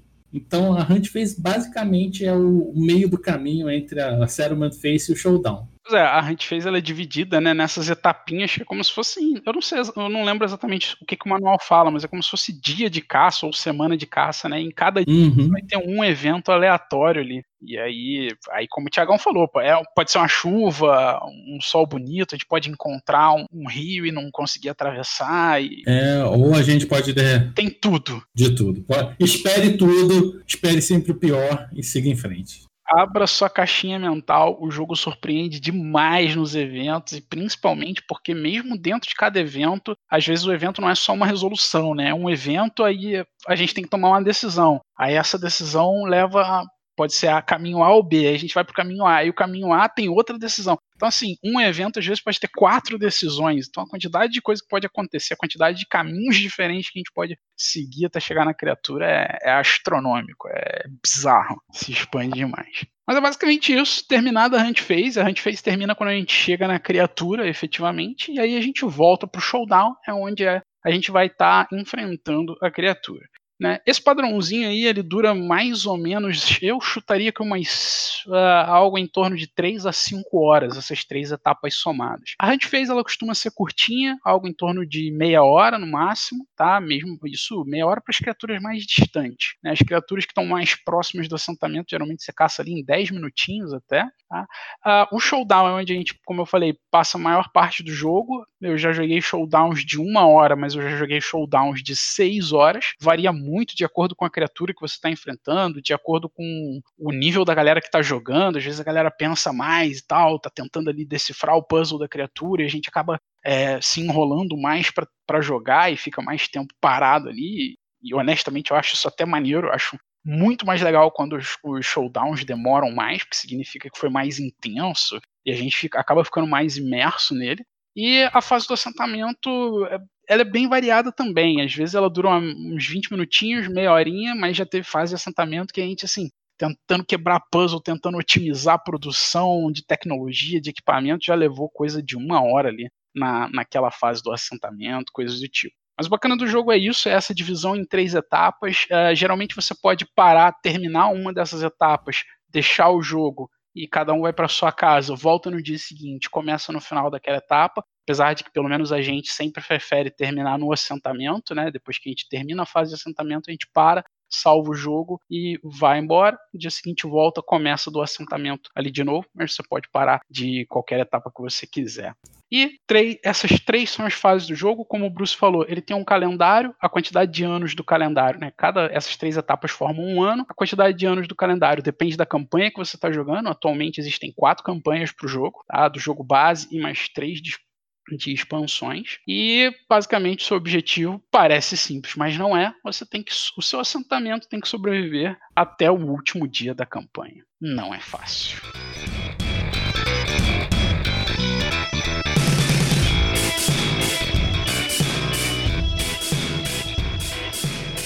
Agora a gente vai iniciar, galera, a opinião pessoal de cada um aqui sobre Kingdom Death. Só que a gente vai dividir essa parte da opinião pessoal em dois pedaços. Por quê? Porque a gente vai falar um sem spoilers e depois a gente vai falar sobre o que, que a gente gosta o que, que a gente não gosta e as partes principais, os grandes destaques, as coisas ruins do jogo com spoilers. Então esse primeiro sem spoilers para vocês, pode ouvir tranquilo. Quando começar os spoilers eu vou avisar para vocês. Começando com a Gwen. Queen, o que, que é Kingdom Death Monster para você? O que, que você acha desse jogo? Eu acho que ele tem um sistema muito maneiro. Acho que qualquer pessoa que esteja ouvindo que goste da do, do, estilo do RPG, nessa ideia de você é, ir construindo aos pouquinhos e cada vez ficando mais forte, toda essa, essa dinâmica, e gosta de uma coisa mais terror, gore, etc., é, eu acho que vai gostar muito do Kingdom Death, porque ele tem um sistema muito redondinho. E assim, um dos problemas que pelo menos eu enfrentei muito com, com RPG era às vezes problema com o mestre. Ou que a pessoa às vezes não queria mestrar, ou que a pessoa às vezes seguia sempre a mesma linha. O KDM, ele tem tanto recurso e ele é tão aleatório porque ele tem tanta carta e cada coisa tem tantas ramificações que ele nunca fica enjoativo e você não precisa de mestre, porque o jogo ele mestra tudo para você e ele não fica repetitivo. É, pois é, eu particularmente já estou na minha 19 campanha de Kingdom Death Monster, já foram 18, estou jogando a 19, e realmente, como alguém falou, ainda não enjoei. É, cada campanha é diferente, cada assentamento tem uma coisa diferente acontecendo. Cada, cada assentamento é como se é como se cada assentamento fizesse uma estratégia diferente. É difícil. Na parte sem spoilers eu não vou ter como falar. Mas se você quiser ouvir a parte com spoilers, eu posso falar melhor como é que isso funciona como é que cada um dos 19 assentamentos que eu joguei chega no, nos anos mais avançados da campanha, eles estão completamente diferentes dos outros, seja por causa das inovações que foram feitas, seja por causa do foco da galera, meio que eu já joguei com pessoas diferentes, né? E cada pessoa, como cada pessoa foca em uma coisa, ela tende a entender que uma coisa, que tem uma ação no jogo, uma determinada inovação, que é mais vantajosa e ela tende a fazer muito aquilo e aquilo ali acaba realmente funcionando do jeito que a pessoa previa. Só que quando você joga com outra pessoa, a outra pessoa acha aquilo uma bosta, ignora, nem nunca faz, e só que essa outra pessoa olha outra coisa e faz muito dessa outra coisa e fala assim: caraca, velho, como é que podem? São dois acampamentos totalmente diferentes, totalmente surreais. Kingdom Death, para mim, ele, ele funciona muito bem em trazer uma experiência diversificada. Esse é um dos grandes pontos altos dele para mim. Guria, fazer uma pergunta agora capciosa, hein? Tem alguma coisa que você não gosta do jogo? Algum detalhe que você tiraria se você pudesse? É, isso aqui eu preferia sem. Cara, eu não sei, acho que tirar é um termo muito forte. Mas tem uma coisa que eu sou apaixonada que eu sinto um pouquinho falta no KDM, mas é assim, muito gosto pessoal. Eu gosto muito de deck building. E aí, por exemplo, no outro jogo que a gente jogava, que é o. Gloomhaven? Gloomhaven, eu gostava muito da ideia do, do dado serem cartas por causa disso. Eu acho que se o KDM tivesse esse esquema, nossa, para mim seria o jogo mais perfeito e redondinho de todos. Você sente falta, você gosta de deck building. Eu acho que o negócio do dado é a única coisa que me incomoda, não sei exatamente uhum. porquê, mas o dado ser genérico de 1 a 10 e você só acrescenta dados. Eu sei porquê, eu sei bem porquê. É por causa desse teu gosto igual ao do João. Caraca, me xingou em rede nacional. Que isso?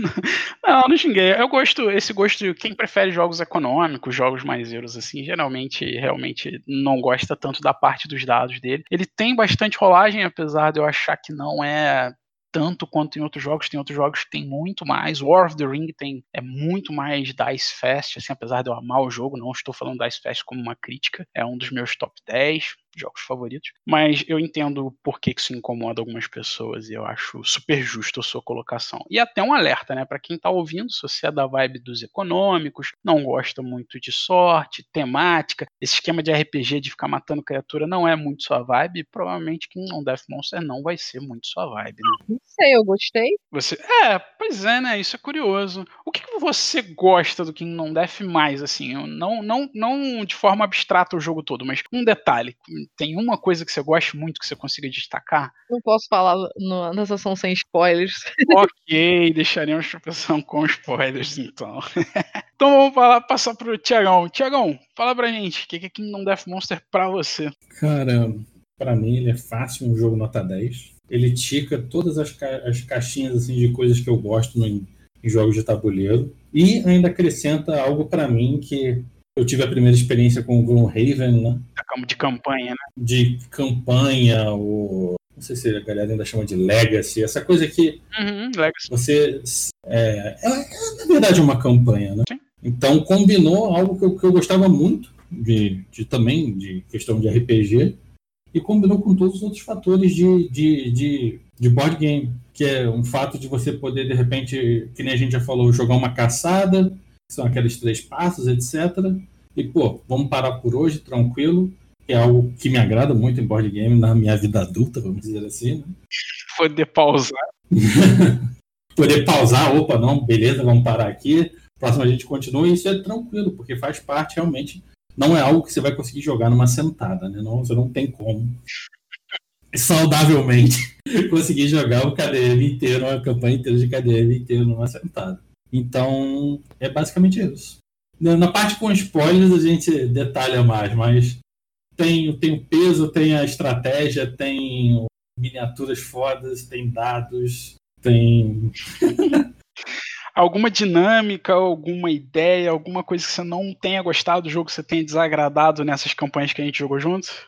Hum, pra ser sincero, não. Não talvez na parte com spoiler eu possa dizer, se você me pedir assim, me fala algo que você não gostou, e assim, eu vou, porque eu preciso falar, mas do assim, é completamente é, irrelevante. Pra você, Bruce, qual a sua opinião, seu gosto? Você sai de casa para jogar Kingdom Death, Bruce? Cara, saio fácil. Você sabe, obviamente. me chamou a primeira vez, eu saí para experimentar e depois falei, quando é a próxima? Já, já é Nem terminou, quando é que a gente joga de novo? é um jogo muito irado. Eu acho que a, a ideia de uma campanha em jogos de tabuleiro, acho que, assim como o Thiagão, a minha primeira foi com, com o Gloomhaven. Eu já tinha adorado a ideia no Gloomhaven, inclusive na época que a gente jogou Gloomhaven, a gente estava jogando toda semana, igual um bando de parada. A gente chegou a jogar 12 horas por dia, num Sim, dia. A gente começou um, um, sábado, acho que 10 da manhã e terminou meia-noite. Foi mais de 12 horas, 14 horas de jogo. Mas era, foi um, um jogo é, que, que eu adorei, o Gloomhaven. E eu gostava de. Eu, assim, basicamente gostei de todas as mecânicas do Raven. Aí você, só que você pega o KDM e ele deixa mais complexo. E essa, esse, esse extra no complexo, essa dificuldade a mais que o KDM dá, é, me chamou muito mais atenção. Então, é, adiantando já, o, o, né, o Mário, o João e o Cirus têm os top 10 deles aí. O top do João não conta, né? Que toda semana ele troca, mas é. Mario e Sirius tem o top 10 deles aí. Eu não vou dizer top 10 porque eu não paro pra pensar muito nisso. Eu deixaria ele num top 3, que seria TI, KDM, Gloomhaven. Antigamente era TI, Gloomhaven e Gears of War, porque eu adoro o jogo só porque por causa da temática. Porque eu joguei todos os jogos que joguei do, do Gears of War, sou tarado no Gears of War. Então KDM Mas... atualmente top 2, é isso? Fácil, fácil. Eu ouso dizer que, eu só, que seria top 1 se o TI não tivesse sido o primeiro jogo que tu me apresentou. Se não, seria KDM. TI tem aquela sensação da nostalgia, é, talvez. É só por causa disso. Só porque eu posso ficar de casinha e depois reclamar que perdi no final. É só por causa disso. Dói o meu coração dizer, mas o meu top 3 é muito parecido com o do Bruce. É, Não, mentira. Eu trocaria. O Gears, talvez eu trocasse o lugar pelo Senhor dos Anéis. Ring, né? A Guerra do Anel. Ah, aí ficou igual. Ai. ali, ali. Gears of War e Senhor dos Anéis empatados, que eu adoro os dois jogos, assim, pra mim são super divertidos, eu adoro, não importa se eu perdi, se eu ganhei, eu tô ali pra brincar. Bom, todos vocês três citaram o Gloomhaven quando a gente falou do. do quando estavam dando opinião sobre o Kingdom Death. Então acho que é meio que inevitável, né? Comparação Gloomhaven e Kingdom Death. O que, que, que você acha que é o, o grande diferencial de um e o grande diferencial em relação ao outro, né? O que, é o grande diferencial do, do Gloomhaven? O que, que vai fazer uma pessoa gostar mais do Gloomhaven? O que, que vai fazer uma pessoa gostar mais do Kingdom Death? Eu vou começar com a Gwen, porque eu acho que de nós quatro, a Gwen é a única que prefere o Gloomhaven. Eu tô errado, Guria? Mais ou menos. Não é exatamente que eu prefira o Gloomhaven. Eu acho que os dois têm um sistema tão diferente que é mais a ideia de variar. Igual jogar, por exemplo, Entendi. ah, sei lá. Às vezes a gente fica jogando muito jogo pesado, a gente joga um party game com os amigos. Não é que o party game com os amigos seja melhor do que os jogos que a gente joga. É mais pra variar. A ideia é que esses dois têm uns estilos tão diferentes, tão contrastantes, que eu acho muito gostoso jogar uma campanha inteira, depois para e joga outra campanha. E o Gloomhaven Outra campanha É, jogar uma é campanha isso? de Gloomhaven, parar, Hum. depois jogar uma campanha do KDM, parar e voltar pro Gloomhaven, ficar nisso. Do que igual você que prefere Bacana. pegar o KDM e jogar várias ao mesmo tempo. Até de secar. É, o Gloomhaven, pra mim, é completamente diferente, não dá nem pra comparar direito, porque a jogabilidade, a temática é muito distante. Primeiro que a, a temática é mais medieval e mística, então é divertidinho. Você tem bichos é, com humanoides, você tem muita magia, É, é fantasia. é, né? muita fantasia.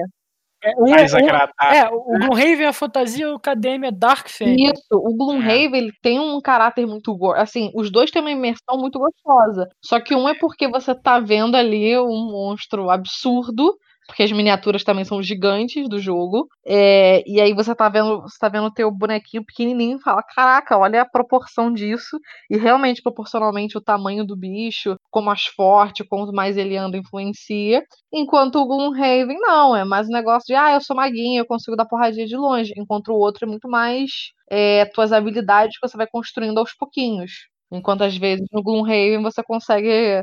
No exemplo, eu gosto de dar o exemplo de mago porque são mais genéricos de RPG, né? Porque a magia, às vezes, você pode ser meio fraquinho e ter magia boa. Então o Gloomhaven acaba não sendo diferente. Você tem gente que você toma uma porrada e morre. E aí, mas consegue fazer magias muito fortes que te conseguem te ajudar na missão. E o estilo de missão é mais e ah, vamos fazer loot, vamos pegar dinheiro, vamos ajudar a donzela, vamos ajudar o rei desse, desse reinado. Enquanto o, o KDM é caraca, a gente precisa sobreviver. A gente já vive no inferno. Vamos pelo menos tentar viver mais um ano. É muito diferente. Eu ia falar exatamente isso. O, o, que, o que é muito interessante dos jogos é que o, o legal de cada um é justamente o que ele tem de extremo oposto em relação ao outro. Pelo menos pra mim, mas aparentemente pra Gwen também. No Gloomhaven, o legal é justamente você gritar, você comemorar, você entrar na. Ah, vamos matar esses otários, porra, vamos pegar loot, pegar o baú, o baú é meu! O cara sai correndo na frente para pegar o baú, Bruce sai se matando para pegar o baú, pega o baú, morre depois, mas ele fica todo feliz que ele pegou o baú, e mesmo assim a gente vai e ganha a missão. E é, eu lembro de uma partida claramente na minha cabeça até hoje que o Thiagão tava com um personagem, a gente tava enfrentando um dragão, que era um boss, o dragão tinha tipo 80 de vida. Se você não tem noção do que é isso no Gloomhaven, 80 de vida é 20 vezes a vida de um inimigo normal, de um orczinho, um koboldzinho lá do Gloomhaven, eu não vou lembrar o nome da criatura exatamente agora, um bandit do Gloomhaven. O bicho tinha 20 vezes a vida de uma criatura normal. O Tiagão foi lá e arrancou 40 de vida do bicho em um ataque. Foi, foi isso, Tiagão? Foi, foi por aí.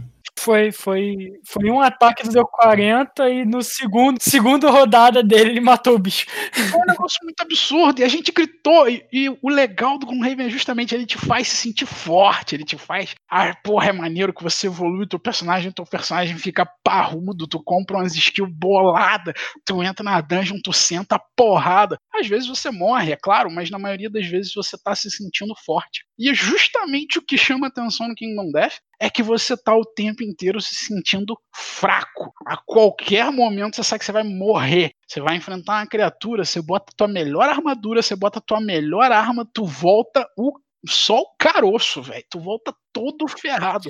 Você volta como a gente diz com o bingo feito, Todo né? ferrado, todo destruído. É aquela. é- enquanto que no Gloomhaven, quando você ganha uma missão, você fala, é, porra, ganhamos essa merda, matamos esse filho da puta. No Kingdom Death você faz meio assim, "Uh, porra, ganhamos. Caralho. Uh. E não que seja uma sensação ruim, né? Dá a impressão que fazendo assim é ruim. Não, é, é boa pra caralho. Tu tá naquela tensão, naquela adrenalina que te deixa até meio estunado, meio abafado. E tu não consegue falar direito, mas é uma sensação boa pra cacete. Pelo menos pra mim, eu gosto, eu, gosto até mais dessa sensação do que a sensação que eu tenho no Gloomhaven. É, assim, fazendo uma analogia com jogos eletrônicos, o Gloomhaven é o RPG padrão, é uma fantasia, né? Você é uma party, você está numa cidade, aí tem coisa acontecendo, aí você tem várias opções. Ah, eu posso ir numa dungeon e fazer isso, ou eu posso ajudar uns guardinhas ali, eu posso. Enfim, coisas padrões de RPG. Enquanto, Side quest? enquanto o, o Kingdom Death, para mim, dá muito mais uma vibe de um jogo de survival. Que você começa peladão com uma pedra e uma tocha na mão e se Nossa, vira. sim, exatamente isso. E aí você tem que se virar e tem as criaturas selvagens e por sorte no que não deve ele é cooperativo, então não, não tem ninguém tentando te raidar nem nada do tipo, mas só as criaturas selvagens já são suficiente ali para te causar um transtorno bem grande. É o que eu falei, a criatura ela te faz se sentir pequeno. Quando, quando você dá um de dano na criatura, você consegue bater na criatura. E você fala assim, caralho, eu tenho que fazer isso mais 15 vezes. Sendo que bater na criatura uma vez, às vezes é difícil. Às vezes você tem que tentar muito pra bater uma vez. Você fala, caralho, eu vou ter que fazer esse mesmo trabalho todo que eu tive mais 15 vezes. A criatura te dá um porradão e te arranca metade da tua vida né, é, vida não, é não tem exatamente vida no Kingdom Death, mas ela te deixa numa merda que tu diz assim, se eu tomar mais uma eu morro, e, e o jogo te faz te sentir Uhum. muito pequeno, te faz se sentir muito mortal. Essa sensação de você se sentir pequeno, de você ter que, ser- ter que realmente bolar uma estratégia, principalmente uma tática, né, ali na- no momento do, compa- do combate, bolar uma tática pra você só não morrer já vai ser suficiente. Caralho, isso é muito intenso, é muito pesado. Assim, pessoalmente, para mim, uma das vantagens do, do Kingdom Death é exatamente isso. São as criaturas. São, é, não é nem, só, nem as criaturas, a IA. Porque a IA do Kingdom Death são criaturas simulam realmente criaturas selvagens de acordo com a temática que elas são construídas. É, o Mário já falou do leão, então vamos continuar falando do leão. O leão age no tabuleiro como um leão. Isso assim é sensacional. A forma como o criador, o desenvolvedor fez a IA do jogo ficou sensacional. E aí você fala assim, poxa, mas sei lá, o Kingdom Death devem ter uma quantidade bem pequena de criaturas, enquanto o o Gloomhaven tem, sei lá, 100, tiver até mais. Mas, cara, todas as criaturas do Gloomhaven são muito padronizadas. As variações que existem entre elas são muito pequenas, muito pequenas. É, no Gloomhaven ele basicamente ataca e o outro basicamente ataca em área, né? É, ou tem um que, no máximo, ah, tem um que cura. É, o legal, o legal é justamente a IA do, do KDM, ela é muito mais desenvolvida. É como se você tivesse, você literalmente estivesse pegando, a- se você comparasse, né, a, a IA de um, do Gloomhaven é tipo um, um joguinho de campo minado no seu PC, e a IA do, do KDM já é um, um StarCraft da vida, um, um Age of Empires. É uma parada muito mais complexa, muito mais bem feita e muito mais tematizada, justamente. As temáticas do, do, do Gloomhaven era uma carta ou outra, que daí o, bichinho fazia uma parada a mais de acordo com a temática dele, mas era muito. Bem, bem pouquinho a mais, né? Bem Bem pouquinho, é. O, o KDM não, o deck inteiro dele é ele chegar e fazer um ataque. é, é, é, a criatura feels different, assim. Sim. Você não vai bater nela igual você batia na outra, e ela não vai te bater igual a outra te batia. Ela vai fazer um negócio diferente, você tem que entender isso. E- E, e tem todas, e assim, dependendo da partida, às vezes, como acho que o deck varia, né, da GA, tem partidas que ele pode vir com, por exemplo, o leão pode vir com muita patada, tem outros que ele pode vir com muita mordida. E, cara, toda, toda partida, toda, toda Vem com corrida, vem com tem rugido. outras que, exato. Então, assim, cada vez que você enfrenta o leão, te dá um feeling que você tá enfrentando um bicho diferente. Mas que ainda assim é da raça leão, né? É do tipo leão. é, você está enfrentando um indivíduo diferente. É sim, exato. É, é um leão, mas é, uma, é, um, é um leão diferente. É, o Bruce colocou perfeitamente. É um indivíduo diferente. Não, enquanto no Gloomhaven você entra numa dungeon lá. É um Goblin arqueiro, ou é uma caveira arqueira, ou é um humano, ou é uma raça lá, qualquer arqueiro. Não importa, ele vai te dar uma flechada de só isso. E é basicamente é isso que eles isso. sabem fazer. E no- quando a gente jogava algum Raven, eu acho que o meu último personagem era o, o Nightwalker lá, que ele tá sempre invisível. Eu sempre fazia a mesma parada. Eu abria a porta, ficava invisível na porta e vocês batiam. Eu abria a porta, ficava invisível. Não, então, e aí. Cadê ele? o Não, fato- não repetir tática uma vez. O fato de no Gloomhaven das criaturas serem tão previsíveis é que o jogo acaba virando um puzzle. Então você não, não, não tem mais, assim, Não. você não tem que se preocupar, não. Você simplesmente você tem que fazer o planejamento certinho, redondinho ali, pum, acabou. Sim. Assim, e, e o o que eu acho mais interessante dessa conversa é que a gente gosta de Gloomhaven. Eu acho que eu falo por nós quatro. Sim, não, Gloomhaven é e fácil um top 15, talvez, né? A gente jogou a, cam- a campanha completa, todo mundo que jogou a campanha completa. é, eu joguei a campanha completa mais de uma vez. É, e só que olha a distância de um jogo foda, que é o Gloomhaven, para um jogo, eu não sei nem o termo. Épico, transcendental, que é o KDM. Assim, o Gloomhaven já é muito bom e o King não deve conseguiu colocar um muito, muito, muito, muito bom em cima disso. É aquele meme do cérebro, tá ligado? Que o cara vai transcendendo conforme as etapas. Então, tipo, É, tipo, quando eu joguei, quando eu joguei com Raven, eu dei nota 10. Aí quando eu joguei KDM, eu falei assim, cara, que nota que eu dou pra esse jogo? Não, jogo perfeito, um, milhão, um milhão de dez.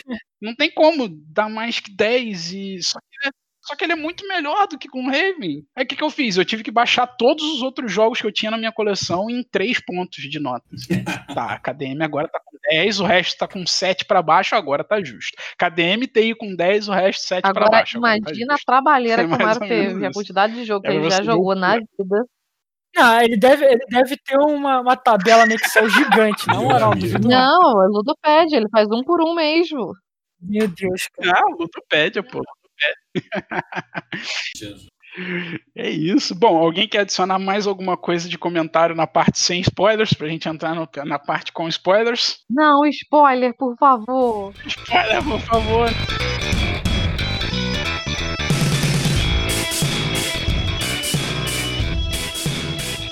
Ouvinte, a partir desse momento a gente vai fazer comentários de opinião pessoal, jogabilidade, ideias do jogo, mas que são coisas que a gente ah, sente que se a gente não falar spoilers do jogo, a gente não vai dar, tá dando a nossa opinião completa, a gente não vai conseguir mostrar o quão, o que que tem ali por trás dessas nuances. Então a partir de agora, com spoilers, se você não gosta de spoilers, muito obrigado. Pesado ao cubo fica aqui para você. Até a próxima. Se você não se incomoda com spoilers, continue ouvindo. Cara, eu particularmente, eu me apego com muita facilidade em, em contextos de fantasia, arte, essas coisas. Então, assim, se eu tô vendo um filme, eu fico muito, é, muito dentro do universo quando eu tô jogando jogos também. Por que eu tô falando isso? Uma das coisas que me deu medo no KDM é o como que os personagens morrem. É como que, assim, aquilo ali é, é efêmero. Só que, caraca, a ideia de que você mantém, cria o, as armas, etc, e mantém aquilo ali e meio que foda-se o personagem que você vai botar, é muito do caralho, porque você fica melhorando, na verdade, é o acampamento como um todo, porque você vê, não, a gente vai ter no acampamento, vai ter um arqueiro foda, um tanque foda, você vê isso, ao invés de só é, igual a gente fica, né, normalmente com, focado em personagem. Ah, meu personagem tem história tal, igual seria o Gloomhaven, que tem até história de vida lá do personagem. Não, o KDM é muito foda nesse quesito, porque tu não precisa ficar pegado, você fica pegado é o acampamento e as histórias. É, na verdade, na verdade, O personagem mesmo, a gente às vezes até mata. Fala, não, deixa esse daqui mesmo, pode ir embora, foda-se. Joga esse aí de É, tributo, né? o- a primeira coisa que o Mario falou pra mim quando a gente foi jogar esse jogo, ó, não se apega ao personagem. Que ele vai morrer. Foi isso que ele falou, exatamente isso que ele falou pra mim. Cara, até hoje, só, só um comentário à parte, só teve um personagem em uma única campanha que eu joguei que durou do primeiro ao último ano. Só um. Uma um- das 19 campanhas, teve um personagem que não morreu na campanha. Que foi aquela que a gente perdeu no último ano ali, que era meu boneco. Não, não. Foi com o pessoal, foi com os amigos do Tiagão lá de Vitória. Foi o Fraz.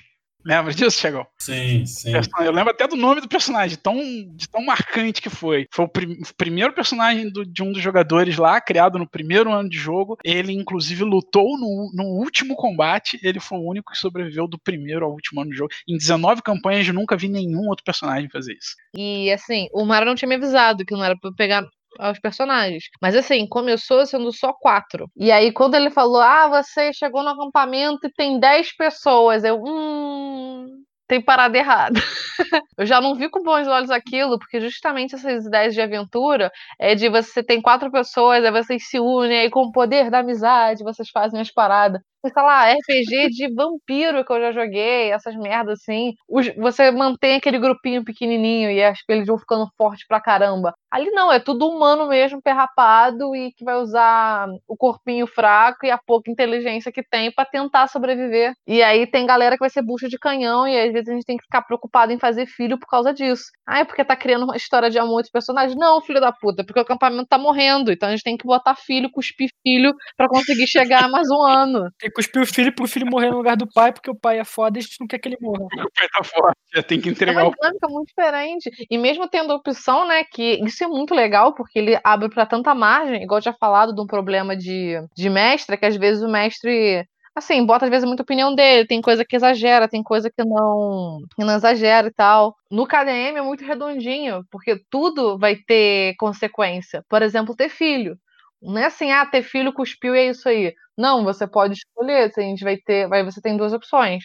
Ou vocês criam uma dinâmica de sociedade, se vocês vão começar a proteger os, os jovens, ou se não, nasceu, a vida é uma merda e vai apanhar e é isso aí. É, E é legal, porque não é só ser uma escolha e acabou. Não, as consequências são muito fodas. Isso assim, é só um exemplo porque é muito no início, então eu acho que é um spoiler mais tranquilo até de passar. É, não quero nada também pra estragar o jogo. Mas aí você bota uma parada dessa e te dá consequências. Então, às vezes, a criança já pode nascer muito mais forte, ou você, no aí pode ser no sentido de força física, aí pode ser força emocional. Porque justamente por eles estarem numa parada que parece um pesadelo, como o Mário muito bem salientou, é, os pontos de, de sanidade são muito relevantes, que é justamente a ideia de você não surtar de tanto nesse universo. Na verdade, não é não- você não surtar, é você estar tão surtado que você não se importa mais. É diferente. diferente. Você tá tão louco que você não se importa mais. Você, você continua tranquilo ali, você não se suicida.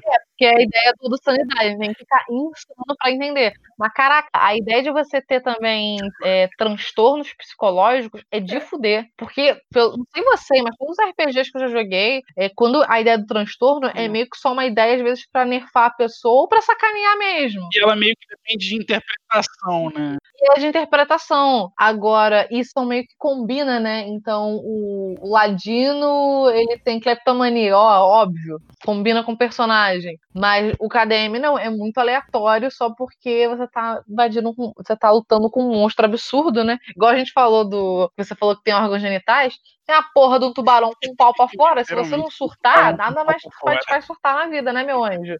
E aí tu pode pegar qualquer tipo de doença. Você fica com medo de, de aranhas, você fica com medo de é, coisas pontiagudas. E eu acho isso muito foda. Porque aí, às vezes, você tem que. Você inutiliza completamente um personagem, ou às vezes não faz falta nenhuma. Você muda um detalhe da sua armadura e você consegue seguir. E às vezes a pessoa continua sendo extremamente forte, extremamente relevante. Então, às vezes, nem a. O, o distúrbio às vezes atrapalha, é, atrapalha em o- 100% dos casos. Pô, é muito fantástico a DM, nossa senhora. Essa questão do distúrbio e da insanidade e tal, eu acho que eles meio que adaptaram do de RPGs do, da, daquele tema Lovecraft, Cthulhu, etc, né? Só que o que eu achava no- nos RPGs e que eu achei que ficou muito melhor no KDM é que no- nos RPGs as- os distúrbios começam a ficar muito debilitantes. Então você começa assim, realmente chega um ponto que não tem mais o que fazer. Você é um zumbi. Enquanto no KDM existe uma variedade muito maior. Existem, claro, existe, vão existir alguns debilitantes, mas existem alguns assim simplesmente que você tem que se adaptar. Ah, eu não posso, é um cara que não aguenta coisa fedorenta. Ah, não pode ter nada com um cheiro mais, mais intenso perto dele. Ah, beleza, é fácil de você adaptar. Agora, enquanto no, né, nesse tipo de RPG, o negócio chega num ponto que ah, não tem mais o que fazer, aceita a morte e vai. E no KDM ficou muito bem balanceado isso. Das paradas que eu acho maneiro nessa questão, tanto do distúrbio quanto na fighting art, é como que ele conseguiu até. A, parece que a princípio, né? A primeira vez que eu peguei distúrbio, né? As desordens que ele chama, na verdade, no jogo, eu falei assim: hum, uhum. tá, isso aqui deve ser ruim. Então eu tenho que evitar pegar. Não, é a forma como ele colocou realmente são distúrbios mentais e alguns podem ser positivos, podem fazer com que dentro daquele contexto seja positivo para o teu personagem ter aquele distúrbio. Aquilo não é ruim dentro do contexto daquele universo de pesadelo matando criaturas monstruosas que estão tentando uh, destruir o teu assentamento. Caraca, isso é fenomenal. Você pegar um distúrbio que você fala assim, é, putz, é, um que eu lembro, por exemplo, é o Hoarder, é o acumulador, né? O acumulador é uma coisa ruim, não. O acumulador, toda vez ele vai guardando recursos, ele vai escondendo recursos para ele do acampamento, ele rouba. Esse é o lado negativo. Mas cada vez que ele rouba um recurso, ele se sente mais corajoso, aquilo vai instigando ele, instigando a coragem dele. Então ele vai evoluindo como personagem, ele vai ganhando mais coragem. Então, na verdade, é um distúrbio positivo pro personagem. Como que ele conseguiu fazer isso é que eu acho fenomenal, assim. Né? É, eu acho que a grande ideia genial do KDM foi você tem os personagens mas como você vai ter vários personagens, porque a ideia é que os, você, os quatro jogadores estão, na verdade, controlando um assentamento inteiro. Então ele, te, ele tentou simular o máximo possível como seria uma pessoa naquela situação. Então você tem o, o, a, a, o conhecimento daquela pessoa, a coragem daquela pessoa, o quanto que ela é, for, é, o quanto que ela é maluca ou não é, se ela é forte, se ela é sortuda, se ela é rápida, se ela é, é, é ágil e etc, etc. E, e você tem penalidade para tudo isso e você, você pode ficar cego, você pode perder um braço, você pode perder as bolas, sei lá, você pode perder tudo, você pode ficar dodói da cabeça, mas ficar um dodói bom, um dodói ruim, não sei. As pessoas são malucas e complexas, é assim que funciona. E isso é muito genial do KDM. É, você perde um braço e você continua lutando com é. um braço só. Você vai para você sofre um monte de penalidade, tem uma porrada de. Não é só, ah, não é só estético. Não, né? não, é. O personagem continua lá com um braço só, dando machadada, dando dagada no bicho e vamos que vamos. Exatamente. E se você perdeu os dois, aí sim, seu personagem fica no assentamento no cantinho dele, mas ele ainda pode ser usado, por exemplo, para fazer filho, porque ele ainda tem o órgão genital dele funcional. É muito louco, velho. Então, então o, o legal desse jogo é que ele, ele te força. É, tem a sensação, que nem o Mario falou, que é a sensação de que você é fraco e daí né, o Gloomhaven te faz ser forte e o KDM te faz ser, te dá a sensação de ser fraco e você querer lutar para é, você né, tomar cuidado nas lutas, etc. E daí quando você consegue um personagem forte, você não quer usar ele. Porque você tem medo dele morrer num boneco fraco. Porque Isso é porque você falhou a regra número um de não se apegar aos personagens. É, exato, mas você não consegue, pô, você tem um personagem que dá dano sempre, sempre acerta. É, é difícil. Aí você... É difícil porque, apesar do, do de a gente falar, ah, não se apega, a parada é o coletivo, né, etc., é a base, mas o, todos esses detalhes que você falou de sorte, força, resistência, etc., tornam os personagens muito únicos. Então é difícil, às vezes, você não se apegar.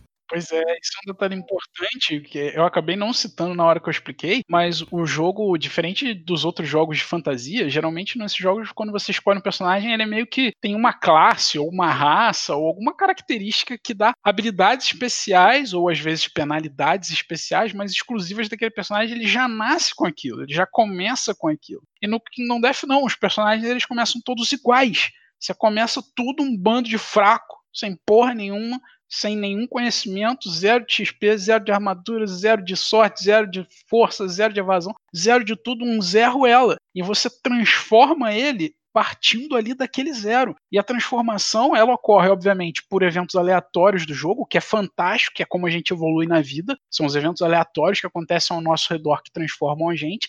E também por decisões próprias. Se você escolher usar muito uma mesma arma, você vira proficiente com aquela arma. Se você usar ela ainda mais, você vira um mestre naquela arma. E você escolhe isso usando a arma. Esse tipo de detalhe também torna fenomenal a forma como ele não tem esse essas classes iniciais você escolhe, ah, eu quero ser um elfo arqueiro. Não, você é um humano. Daí você escolhe o que, que você quer ser. Uma, uma coisa que é não intuitiva, mas é legal. Conforme o seu personagem envelhece, ele vai ficando mais forte. Não, não no sentido de força física, ele vai ganhando bônus. E a, até que chega um momento que ele é forçado a se aposentar por estar velho demais.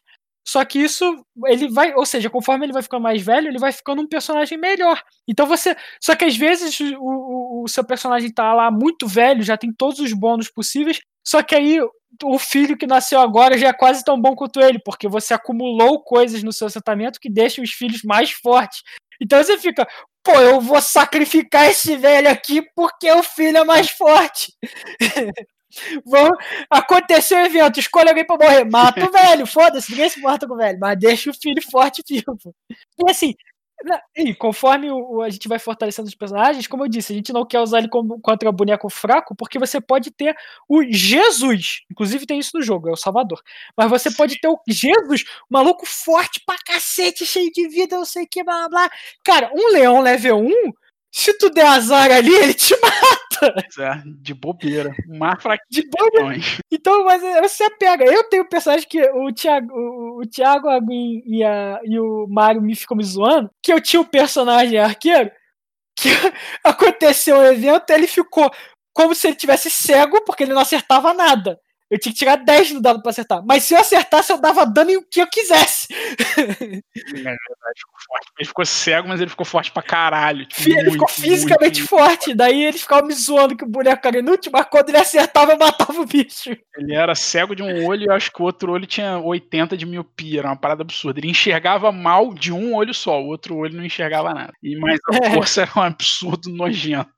Era tipo vir o Schwarzenegger no auge dele, gigante de forte com dor tapa-olho. Quando a gente tava falando na parte lá sem spoilers, eu fiz uma pergunta para vocês que vocês me falaram que só poderiam dizer nessa parte sem spoilers. Então, Tiagão. É, eu acho. Talvez pode ter sido. Pode ser uma impressão pessoal, mas eu acho que o desenvolvedor não anunciou bem a duração da campanha. Muito longa. Muito longa. Eu sempre tenho a impressão que quando você chega nos últimos anos, é um whatever. Tipo, aqui que a gente vai fazer? Nós, não importa, independente que a gente vai, vai fazer não vai influenciar em nada. É só um risco a mais. Influencia muito pouco pro. Assim, a gente já tá no final da campanha, então o nosso gol é chegar no final, sobreviver, matar o último boss. Você diz, tipo, que os últimos dois anos, assim? Varia, normalmente os últimos dois, três, é. É, é no caso, eu, eu considero que esses anos a mais depende do quão bom foi a sua run na campanha. Pois é, eu ia falar isso. Porque, porque a, a, outra campanha que. A primeira campanha que a gente fez, chegou no final, morreram, só sobraram dois bonecos. Então só eu, que era o meu e o do Mario. Então só nós dois fomos lutar contra o boss final, o Tiagão e a Gwinger não e jogaram. Foi só for fã. Foi, é, foi só pra, ver, pra descobrir como é que era o boss final. Era. Só pra ver qual era. Daí a gente ficou chorando e falando, não, nem, nem se tivesse os quatro matava, não, não, não chegava nem perto. Mas a, os anos anteriores, é, eles estavam sendo proveitosos até que a gente teve um dia e que todas as nossas jogadas foram azaradas e a gente morreu o assentamento inteiro. Mas aqueles dois anos eram dois anos necessários para a gente conseguir se preparar rapidinho ali pro, o máximo possível pro boss. Nessa última campanha que a gente fez, eu concordo com o Tiagão. Os últimos três anos, a, a campanha foi tão boa que os últimos três anos a gente estava só tentando farmar um bonequinho ali para pegar o buff do dragão que era da, da campanha da expansão. Pegar um, umas skills a mais só pra gente ter, garantir que não fosse se ferrar. É, foi uma. Porque a gente, já, a gente já tinha o mínimo necessário, a gente ainda pegou um extra ali só de sacanagem. É, talvez no final das contas, ele, assim, porque também essa campanha que a gente jogou com dois foi uma das nossas primeiras, né? Sim. Então, ou a primeira, né? Então, é, a gente não sabia muito do jogo, etc. Mas eu acho que, assim, a partir do momento que você já, é, não vou dizer domina, né? Mas a partir do momento que você já conhece o jogo, você já sabe, assim, sabe se preparar para o pior, vamos dizer assim. Uhum. Vira um risco desnecessário. Vira um risco desnecessário e acaba, eu acho que isso vai acabar se, se tornando uma coisa comum. Não sei nas outras campanhas, ainda, a gente ainda não jogou, né? É, a gente jogou duas só. Duas diferentes. Mas dessas duas, eu tive essa impressão que talvez elas poderiam ter sido um, um pouco mais curtas. Engraçado, eu, tenho, eu tive essa impressão na do Dragão, mas na do jogo base eu não tenho essa impressão, não. Eu sempre chego no boss, sentindo falta de mais uns anos. Assim, eu, eu poderia farmar É. mais, dava pra fazer. Ah, do jogo base eu sinto falta de ano. Concordo contigo na do Dragão. Sobrou ano ali. A do jogo base do, do Gold Smoke Knight, eu acho que falta alguma. Falta uns dois Cara, chega é ali assim, na é. broquinha da broca pra matar o bicho. Uhum. É meio relativo, né? Também, tipo, óbvio, você sempre tem como fazer mais coisa. Então, se você tivesse uns É. aninhos a mais, na do dragão também, ah, beleza, agora a gente pode fazer alguma coisa com isso. É, é questão de preparo. Na do Dragão, dois anos antes do Dragão, eu já achava que a gente estava preparado. A do Gold Smoke Knight, no ano do Gold Smoke Knight, eu acho que a gente ainda não tá preparado. assim, a gente vai se fuder muito. O, o meu problema com a primeira campanha, na verdade, foi que a gente tem dois boss finais. Em teoria, né? Que isso é um detalhe en- engraçado. O autor fez um boss final, aí ele achou que seria melhor botar um outro mais difícil. E eles são muito perto um do outro. Então, se você se ferrar no primeiro, no segundo não, não importa, não vai ter como. É, caso capeta. Se ferrou no primeiro, não tem segundo. Não, mas se você, você ganhou, mas você não ganhou fácil, você não vai chegar no segundo bem. Sim, você ganhou pra caralho. Né? Não, já era. A praça. O- o- então, assim, anos a mais no segundo, no- na campanha original, seria bom pra você ter uma chance maior de ganhar, mas eu acho que não vale porque daí é tipo, eu, eu considero como se estivesse roubando, tá ligado? Não, não, não acho que vale, não. Eu só quis dizer que você chega se sentindo despreparado ainda. Caraca, eu acho que eu não vou conseguir matar. É, você tem, que- você tem que ter feito uma run muito utilizada. Mas eu, eu acho que isso é legal. Isso é legal, eu gosto. Exatamente. Eu acho essa ideia boa, é, essa ideia é ótima. É o fato de você chegar no sofrimento mesmo e dizer assim, caraca, puta, vamos ver se, se o que eu consegui até aqui dá. E quando você consegue, puta que pariu, uma sensação boa pra cacete, mano.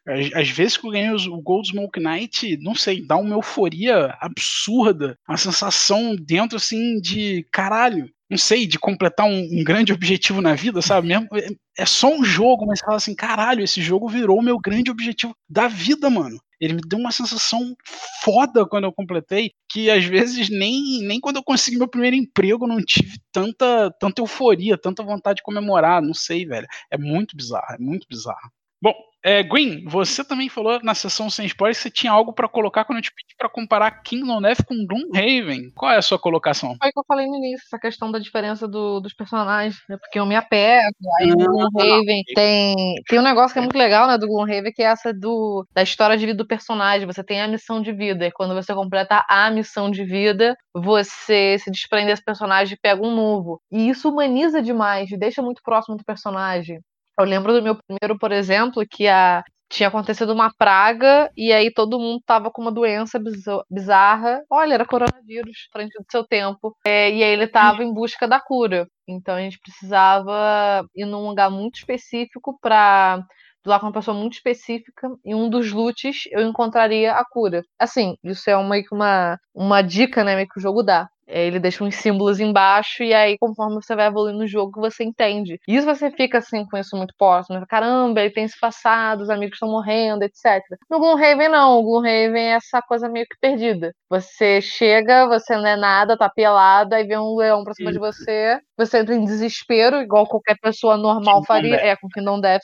Você pega a pedra do chão e tenta atacar pra tentar sobreviver. Ah, inclusive, uma diferença legal é que o o Gloomhaven, você sai em questzinha porque você meio que quer pra se divertir, pra fazer coisa, você, igual eu falei, você quer ajudar o rei, coisas do gênero. Agora, no KDM, a gente só mata monstro porque a gente precisa caçar pra sobreviver, a gente precisa de comida. Então não é que a gente tá saindo ali que é pra fazer, ah, vamos fazer missãozinha, explorar o mapa. Não, a gente entende que a gente tá num lugar horroroso, a gente fica o máximo possível no acampamento, e aí a gente sai uma vez por ano pra caçar. Deve ser, sei lá, o essencial de proteína que a gente precisa, algo do gênero.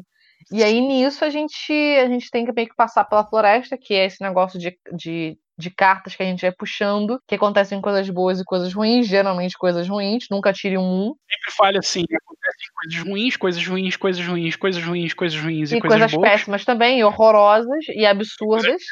Essa é a ordem das coisas que acontecem. A ordem e quantidade, E isso tudo é só até você tentar ir pro monstro e não é igual eu falei, de ser divertidinho igual o Gloomhaven. É porque você precisa levar comida pra, é, pro acampamento. E por que que isso é tão importante? Porque se você acontecer muita coisa nessa quando você tá fazendo essa busca né, na floresta, você sofre o starvation, você passa fome. Então, você tem penalidades com isso.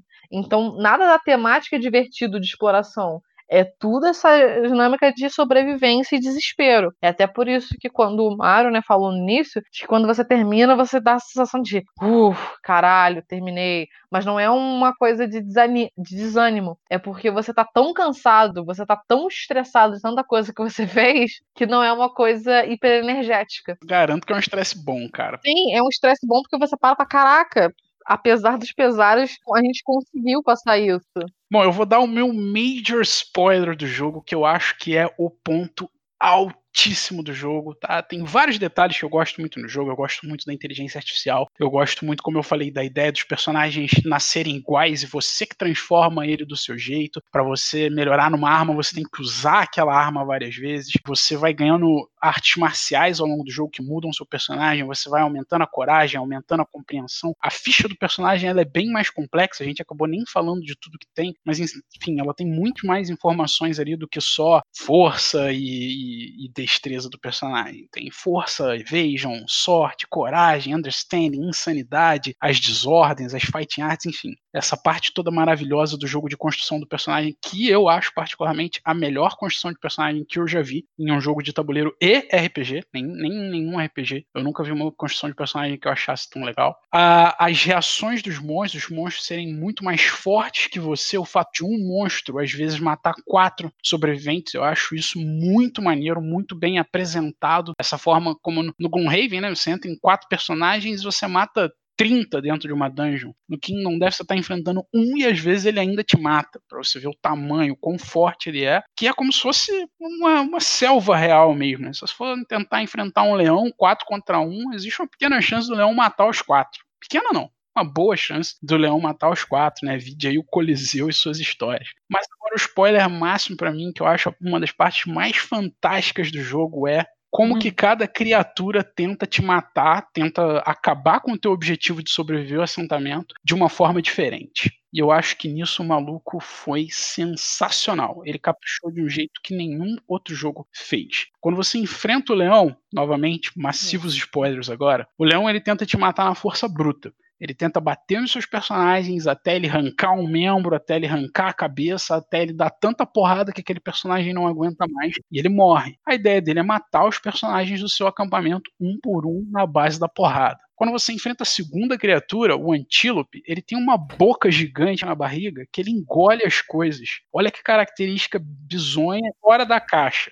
O antílope é um monstro que ele é medroso, então ele fica fugindo mas quando ele pega alguém, ele foge e aquela pessoa já era, meu irmão. Ele, não, ele tenta engolir a pessoa ou ele tenta engolir os equipamentos. E isso é uma parada que eu acho fenomenal. Qual é a forma do antílope destruir o assentamento? Fazer com que o assentamento é, venha ao fracasso? Destruir os equipamentos do, do, assentamento. Então ele come a arma de um sobrevivente no meio do combate e aquela arma já era. E aquele maluco não consegue mais bater naquela, naquela rodada. Ou ele pode bater com, com um soco, né? Dar soco na criatura. Só que se você der soco e o antílope e acertar a barriga do antílope, onde ele tem a boca, ele pode comer o seu braço. E no ataque do antílope, ele pode comer um pedaço de armadura sua. Ele literalmente vai tentando engolir, ele vai tentando consumir equipamento. Ele não tenta matar os personagens. Ele tenta matar o assentamento consumindo equipamento. E aí, se você for para um terceiro monstro, que é a Fênix, olha só, ela tenta envelhecer os personagens, de forma que eles tenham, quando você vai envelhecendo, né, como o Bruce falou, se você envelhecer muito, teu personagem se aposenta, ele tá fora, ele não consegue mais brigar. A Fênix ela tem uma temática de brincar com o tempo, ela consegue ir para trás e para frente com, com o tempo. Então, uma das formas dela matar o assentamento aos poucos é envelhecer os personagens ou é, enovecer, né, fazerem ficar mais novos. Eles perdem os atributos, eles zeram toda aquela experiência que eles ganharam, ele volta a ser o sobrevivente que nasceu lá sem nada. Então ela tem essas duas pegadas, ela fica brincando de te jogar para frente ou para trás. E isso é completamente diferente do antílope, é completamente diferente do leão. E se vocês querem saber de outros, cada uma das criaturas, eu, eu juro pra você, cada uma mata o assentamento de um jeito diferente. Não tem nenhuma que mata de um jeito igual às outras. E o legal é que o comportamento das criaturas são todos completamente diferentes. O leão vai vir pra cima e te atacar de cara. E vai tentar isolar alguém. Ele é o comportamento é voltado à forma que a, que a criatura quer tentar matar o assentamento. Exatamente. Então o leão vai tentar isolar alguém, o antílope ele vai fugir. O- a, a Fênix, ela é, mais, ela é mais velha, mais poderosa que tudo. Ela fica parada lá dela e a gente que se foda. Aí tem os Nêmesis, que são os, os boys, né? São os vilões que vêm, como o Tiagão tinha falado, é um jogo de. É um jogo que simula muito bem um jogo de sobrevivência. Então, mas ele tinha falado que não tinha, não tinha um ataque da- do NPC. Mentira, tem, que são os anos especiais, que são os Nêmesis. Não, é porque eu comentei que é porque no, no- um dos principais coisas de jogos de survival é você ser raidado por outros jogadores. Ah, não, é, isso não tem, mas você. Os anos de Nêmesis é quando o monstro vem pra cima da gente. É, o Nemesis funciona como uma raid, né? Ele vem pra É. sua base, ele vem invadindo a sua base e não quer nem saber. É, e eles também, cada um tem um sistema diferente. Assim, spoilers massivos. Mas tem um que vai vir sentar a porrada na carnificina. Tem outro que é um soldado, é um artista marcial. Tem outro que ele vai brincar com você. E você ou senta a porrada nele ou você obedece a brincadeira dele. Você, vai- você tem que fazer um teatro, né? Tem que fazer. na Tem outro que é o teatro. Então, todos, É, todos os monstros, eles são completamente diferentes, suas táticas são completamente diferentes. E isso é muito legal. O meu irmão, ele só chegou a jogar o leão e ele achou que era simples, era só mantar o leão. E, e não é, cara. Se ele tivesse jogado o, o, o Antílope, ele já teria visto que era diferente. E tivesse jogado a Fênix, ele já teria visto que era completamente. Porra, aí. Um dos names, esse eu não vou citar nome, que aí seria spoiler demais, mas pra vocês terem noção, um a forma de um dos names acabar com o assentamento é matando as pessoas que estão no assentamento, sem ser as que estão na briga. Tem quatro na briga, ele faz uns ataques que ele, que ele tá dentro do assentamento, né, nessa briga. Ele faz uns ataques nas pessoas que estão por em volta da briga no assentamento. E ele vai matando assim, insta-kill, insta-kill, insta-kill. É uma das formas dele terminar com o assentamento. Caraca, é só você ver a quantidade de diferentes ideias que o cara teve de como as criaturas reagem, como cada criatura tenta te matar, eu acho fenomenal. E o fato da- do jogo base ter oito criaturas, nove na verdade, são completamente diferentes. Eu das expansões, eu acho que eu joguei umas quatro ou cinco criaturas e cada uma dessas criaturas conseguiu ainda novamente, mais uma vez, ser diferente. Caraca, isso é fenomenal, cara. É fenomenal, uma experiência sensacional. É, a minha maior frustração quando eu jogava Dungeons and Dragons, quando eu jogava outros RPGs, é que quando eu enfrentava um orc, o feeling era muito semelhante de quando eu enfrentava um kobold. E quando eu enfrentava o dragão, o feeling também era semelhante. Basicamente, o bicho tá tentando te dar porrada pra te matar e você tá tentando dar porrada no bicho pra te matar. No Kingdom Death, não! Cada bicho te mata de um jeito diferente. E pra você matar cada bicho, você vai fazer de um jeito diferente também, porque você tem que se adaptar à forma daquela criatura de te enfrentar, a forma de agressividade dela, que é diferente da forma da agressividade dos outros. E, e um detalhe um pouco mais técnico, o, o- em, diferencial do KDM para o Gloomhaven, o Gloomhaven a gente, é, eu acho ele muito mais fácil. Inclusive a gente jogou mais da metade da nossa campanha querendo botar o nível de dificuldade acima do 8. Tudo bem que era questão da pare, né? Que os nossos bonecos naquela época facilitavam. Mas é, a gente te- tentava A jogar. gente jogou no nível mais difícil, a gente já jogou no Very Hard, e mesmo assim a gente achava algumas missões fáceis. Não, então, cara, mas é porque isso acontece. Isso acontece porque no Gloomhaven, quando você aumenta o nível, é basicamente os inimigos vão ter mais vida e vão dar mais dano. Só. Só isso. No, no Kingdom Death, quando você aumenta o nível, já- ele vai ter algum atributo diferente. Pelo menos um atributo diferente ele já vai ter. Vão ser. Não, eu não vou nem, não tô nem falando do deck, mas eu tô falando assim, ele já vai ter, por exemplo, o leão do level 1 pro level 12, ele já tem um atributo diferente. Que é aquele negócio que você não pode parar perto dele. de- a dificuldade dos bichos são o nível deles. Então você tem o nível 1, 2 e Exato. 3. A, a distância de um para outro é muito Exato. grande. Então, assim, E pro level 3 aí já são provavelmente. no- Normalmente no level 3 já são mais umas duas ou três características diferentes em relação ao level 1. Muito mais forte. E sem falar o deck que tem o deck, né? O deck dividido em básico, avançado e o o épico, né? Lendário. né? não, do 1 pro 2, quando, quando você começa a matar o 2, quando você começa a matar o 2, você tá no médio. Quando você, quando você Exato. pensa, ah, vou matar um 3, o 3 vem, vapo, mata todo mundo, você fala, é, não, deu ruim, não sei o que. E ele ainda vai e joga o, o lendário. É, ele, tem uma, ele tem uma característica diferente de, de, de combate. Se você parar perto do leão level Sim. 2, ele te agarra, né? E aí já era. Enquanto no Gloomhaven é tem mais vida, mais dano. É. Às vezes, ah, ok, ele ganhou um de shield ou algo do tipo assim. Assim, preferência eu tenho pelo KDM, mas eu não consigo sair jogando KDM igual uma tarada. Às vezes eu que me afastar, porque eu acabo achando Entendi. às vezes um pouco frustrante. Na verdade, não é frustrante. É muito cansativo com a minha rotina. É ainda pegar sábado o dia inteiro que eu poderia jogar algo pra descansar, ficar mega estressadona jogando KDM. Por mais que seja gostoso. Mas como você trabalha menos, você não sabe o que é esse sentimento por você gosta tanto de KDM. Entendi. Justo, entregando aí minha vida pessoal vivaço pra galera. Cara, eu lembro, eu, eu gostaria de destacar um Kingsman que eu enfrentei com o Thiago e os nossos amigos lá de Vitória, que a gente levou seis horas naquele Kingsman. Acho que era um Kingsman level 3. A partida levou seis horas. Maluco, a gente fritou muito a cabeça bolando estratégia pra matar aquele filho da puta. Botava ele pra um lado, botava ele pro outro, ficou carregando ele, dando a volta em terreno pra poder dar ataques otimizados. Caralho, aquele combate foi muito épico, mano. Foi muito épico. A gente teve que usar muito terreno, a gente teve que usar muito agro, né? Agro é um personagem chamar a atenção pra ele ir pra cima e o outro ia por trás e batia, escondia atrás da árvore, tentava deixar ele sem alvo em algumas rodadas. É, é, Foi muito tático, velho. Acho que foi a partida mais tática que eu já joguei de Kingdom Death. Foi esse Kingsman Level 3. Foram seis horas, mas foi seis horas que valeram muito a pena. É um destaque muito maneiro. Foi muito bacana essa partida.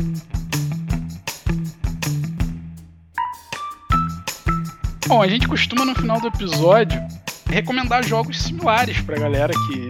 Não só pra galera que gosta de Kingdom Death experimentar outros jogos, mas pra galera que joga esses outros jogos similares saberem que Kingdom Death tem mais ou menos a mesma vibe. Ah, acho que a recomendação foi o Gloomhaven.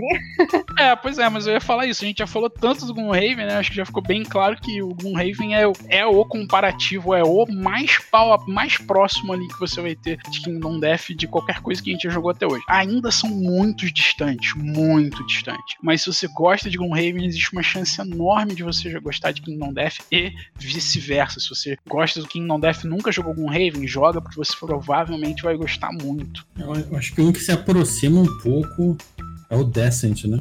Ele tem um pouco a ideia da, da campanha, da progressão do personagem, né? Tirando esses dois, né? Os dois são basicamente dungeon crawlers massivos.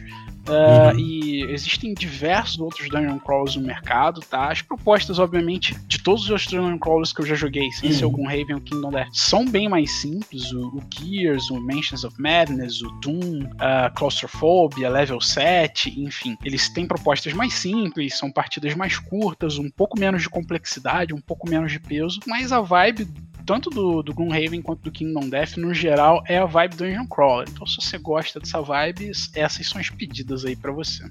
Bom, pessoal, acho que ficamos por aqui. Agradeço muito a participação de vocês. Obrigado, Thiago. Obrigado, Bruce. Obrigado, Gwen. Tá junto aí comigo apresentando Kingdom Death pra galera. É um jogo, como eu falei, ah, não daria pra falar com o Sirius e Bruce, apesar do, do Sirius e João, apesar do Sirius já ter jogado. Só que Kingdom Death é uma experiência muito grande para, eu acho, pra você dar opinião tendo jogado uma, duas partidas só. Tá? Mesmo pra você dizer que você não gosta, eu acho que você teria que jogar pelo menos umas oito partidas e entender tudo que o jogo tem pra oferecer. E por isso eu preferi chamar essa galera aqui comigo, uma galera de peso, uma galera bem tranquila. Jogou bastante Kingdom Death comigo, assim como outros jogos. Pessoal, muito obrigado pela presença de vocês.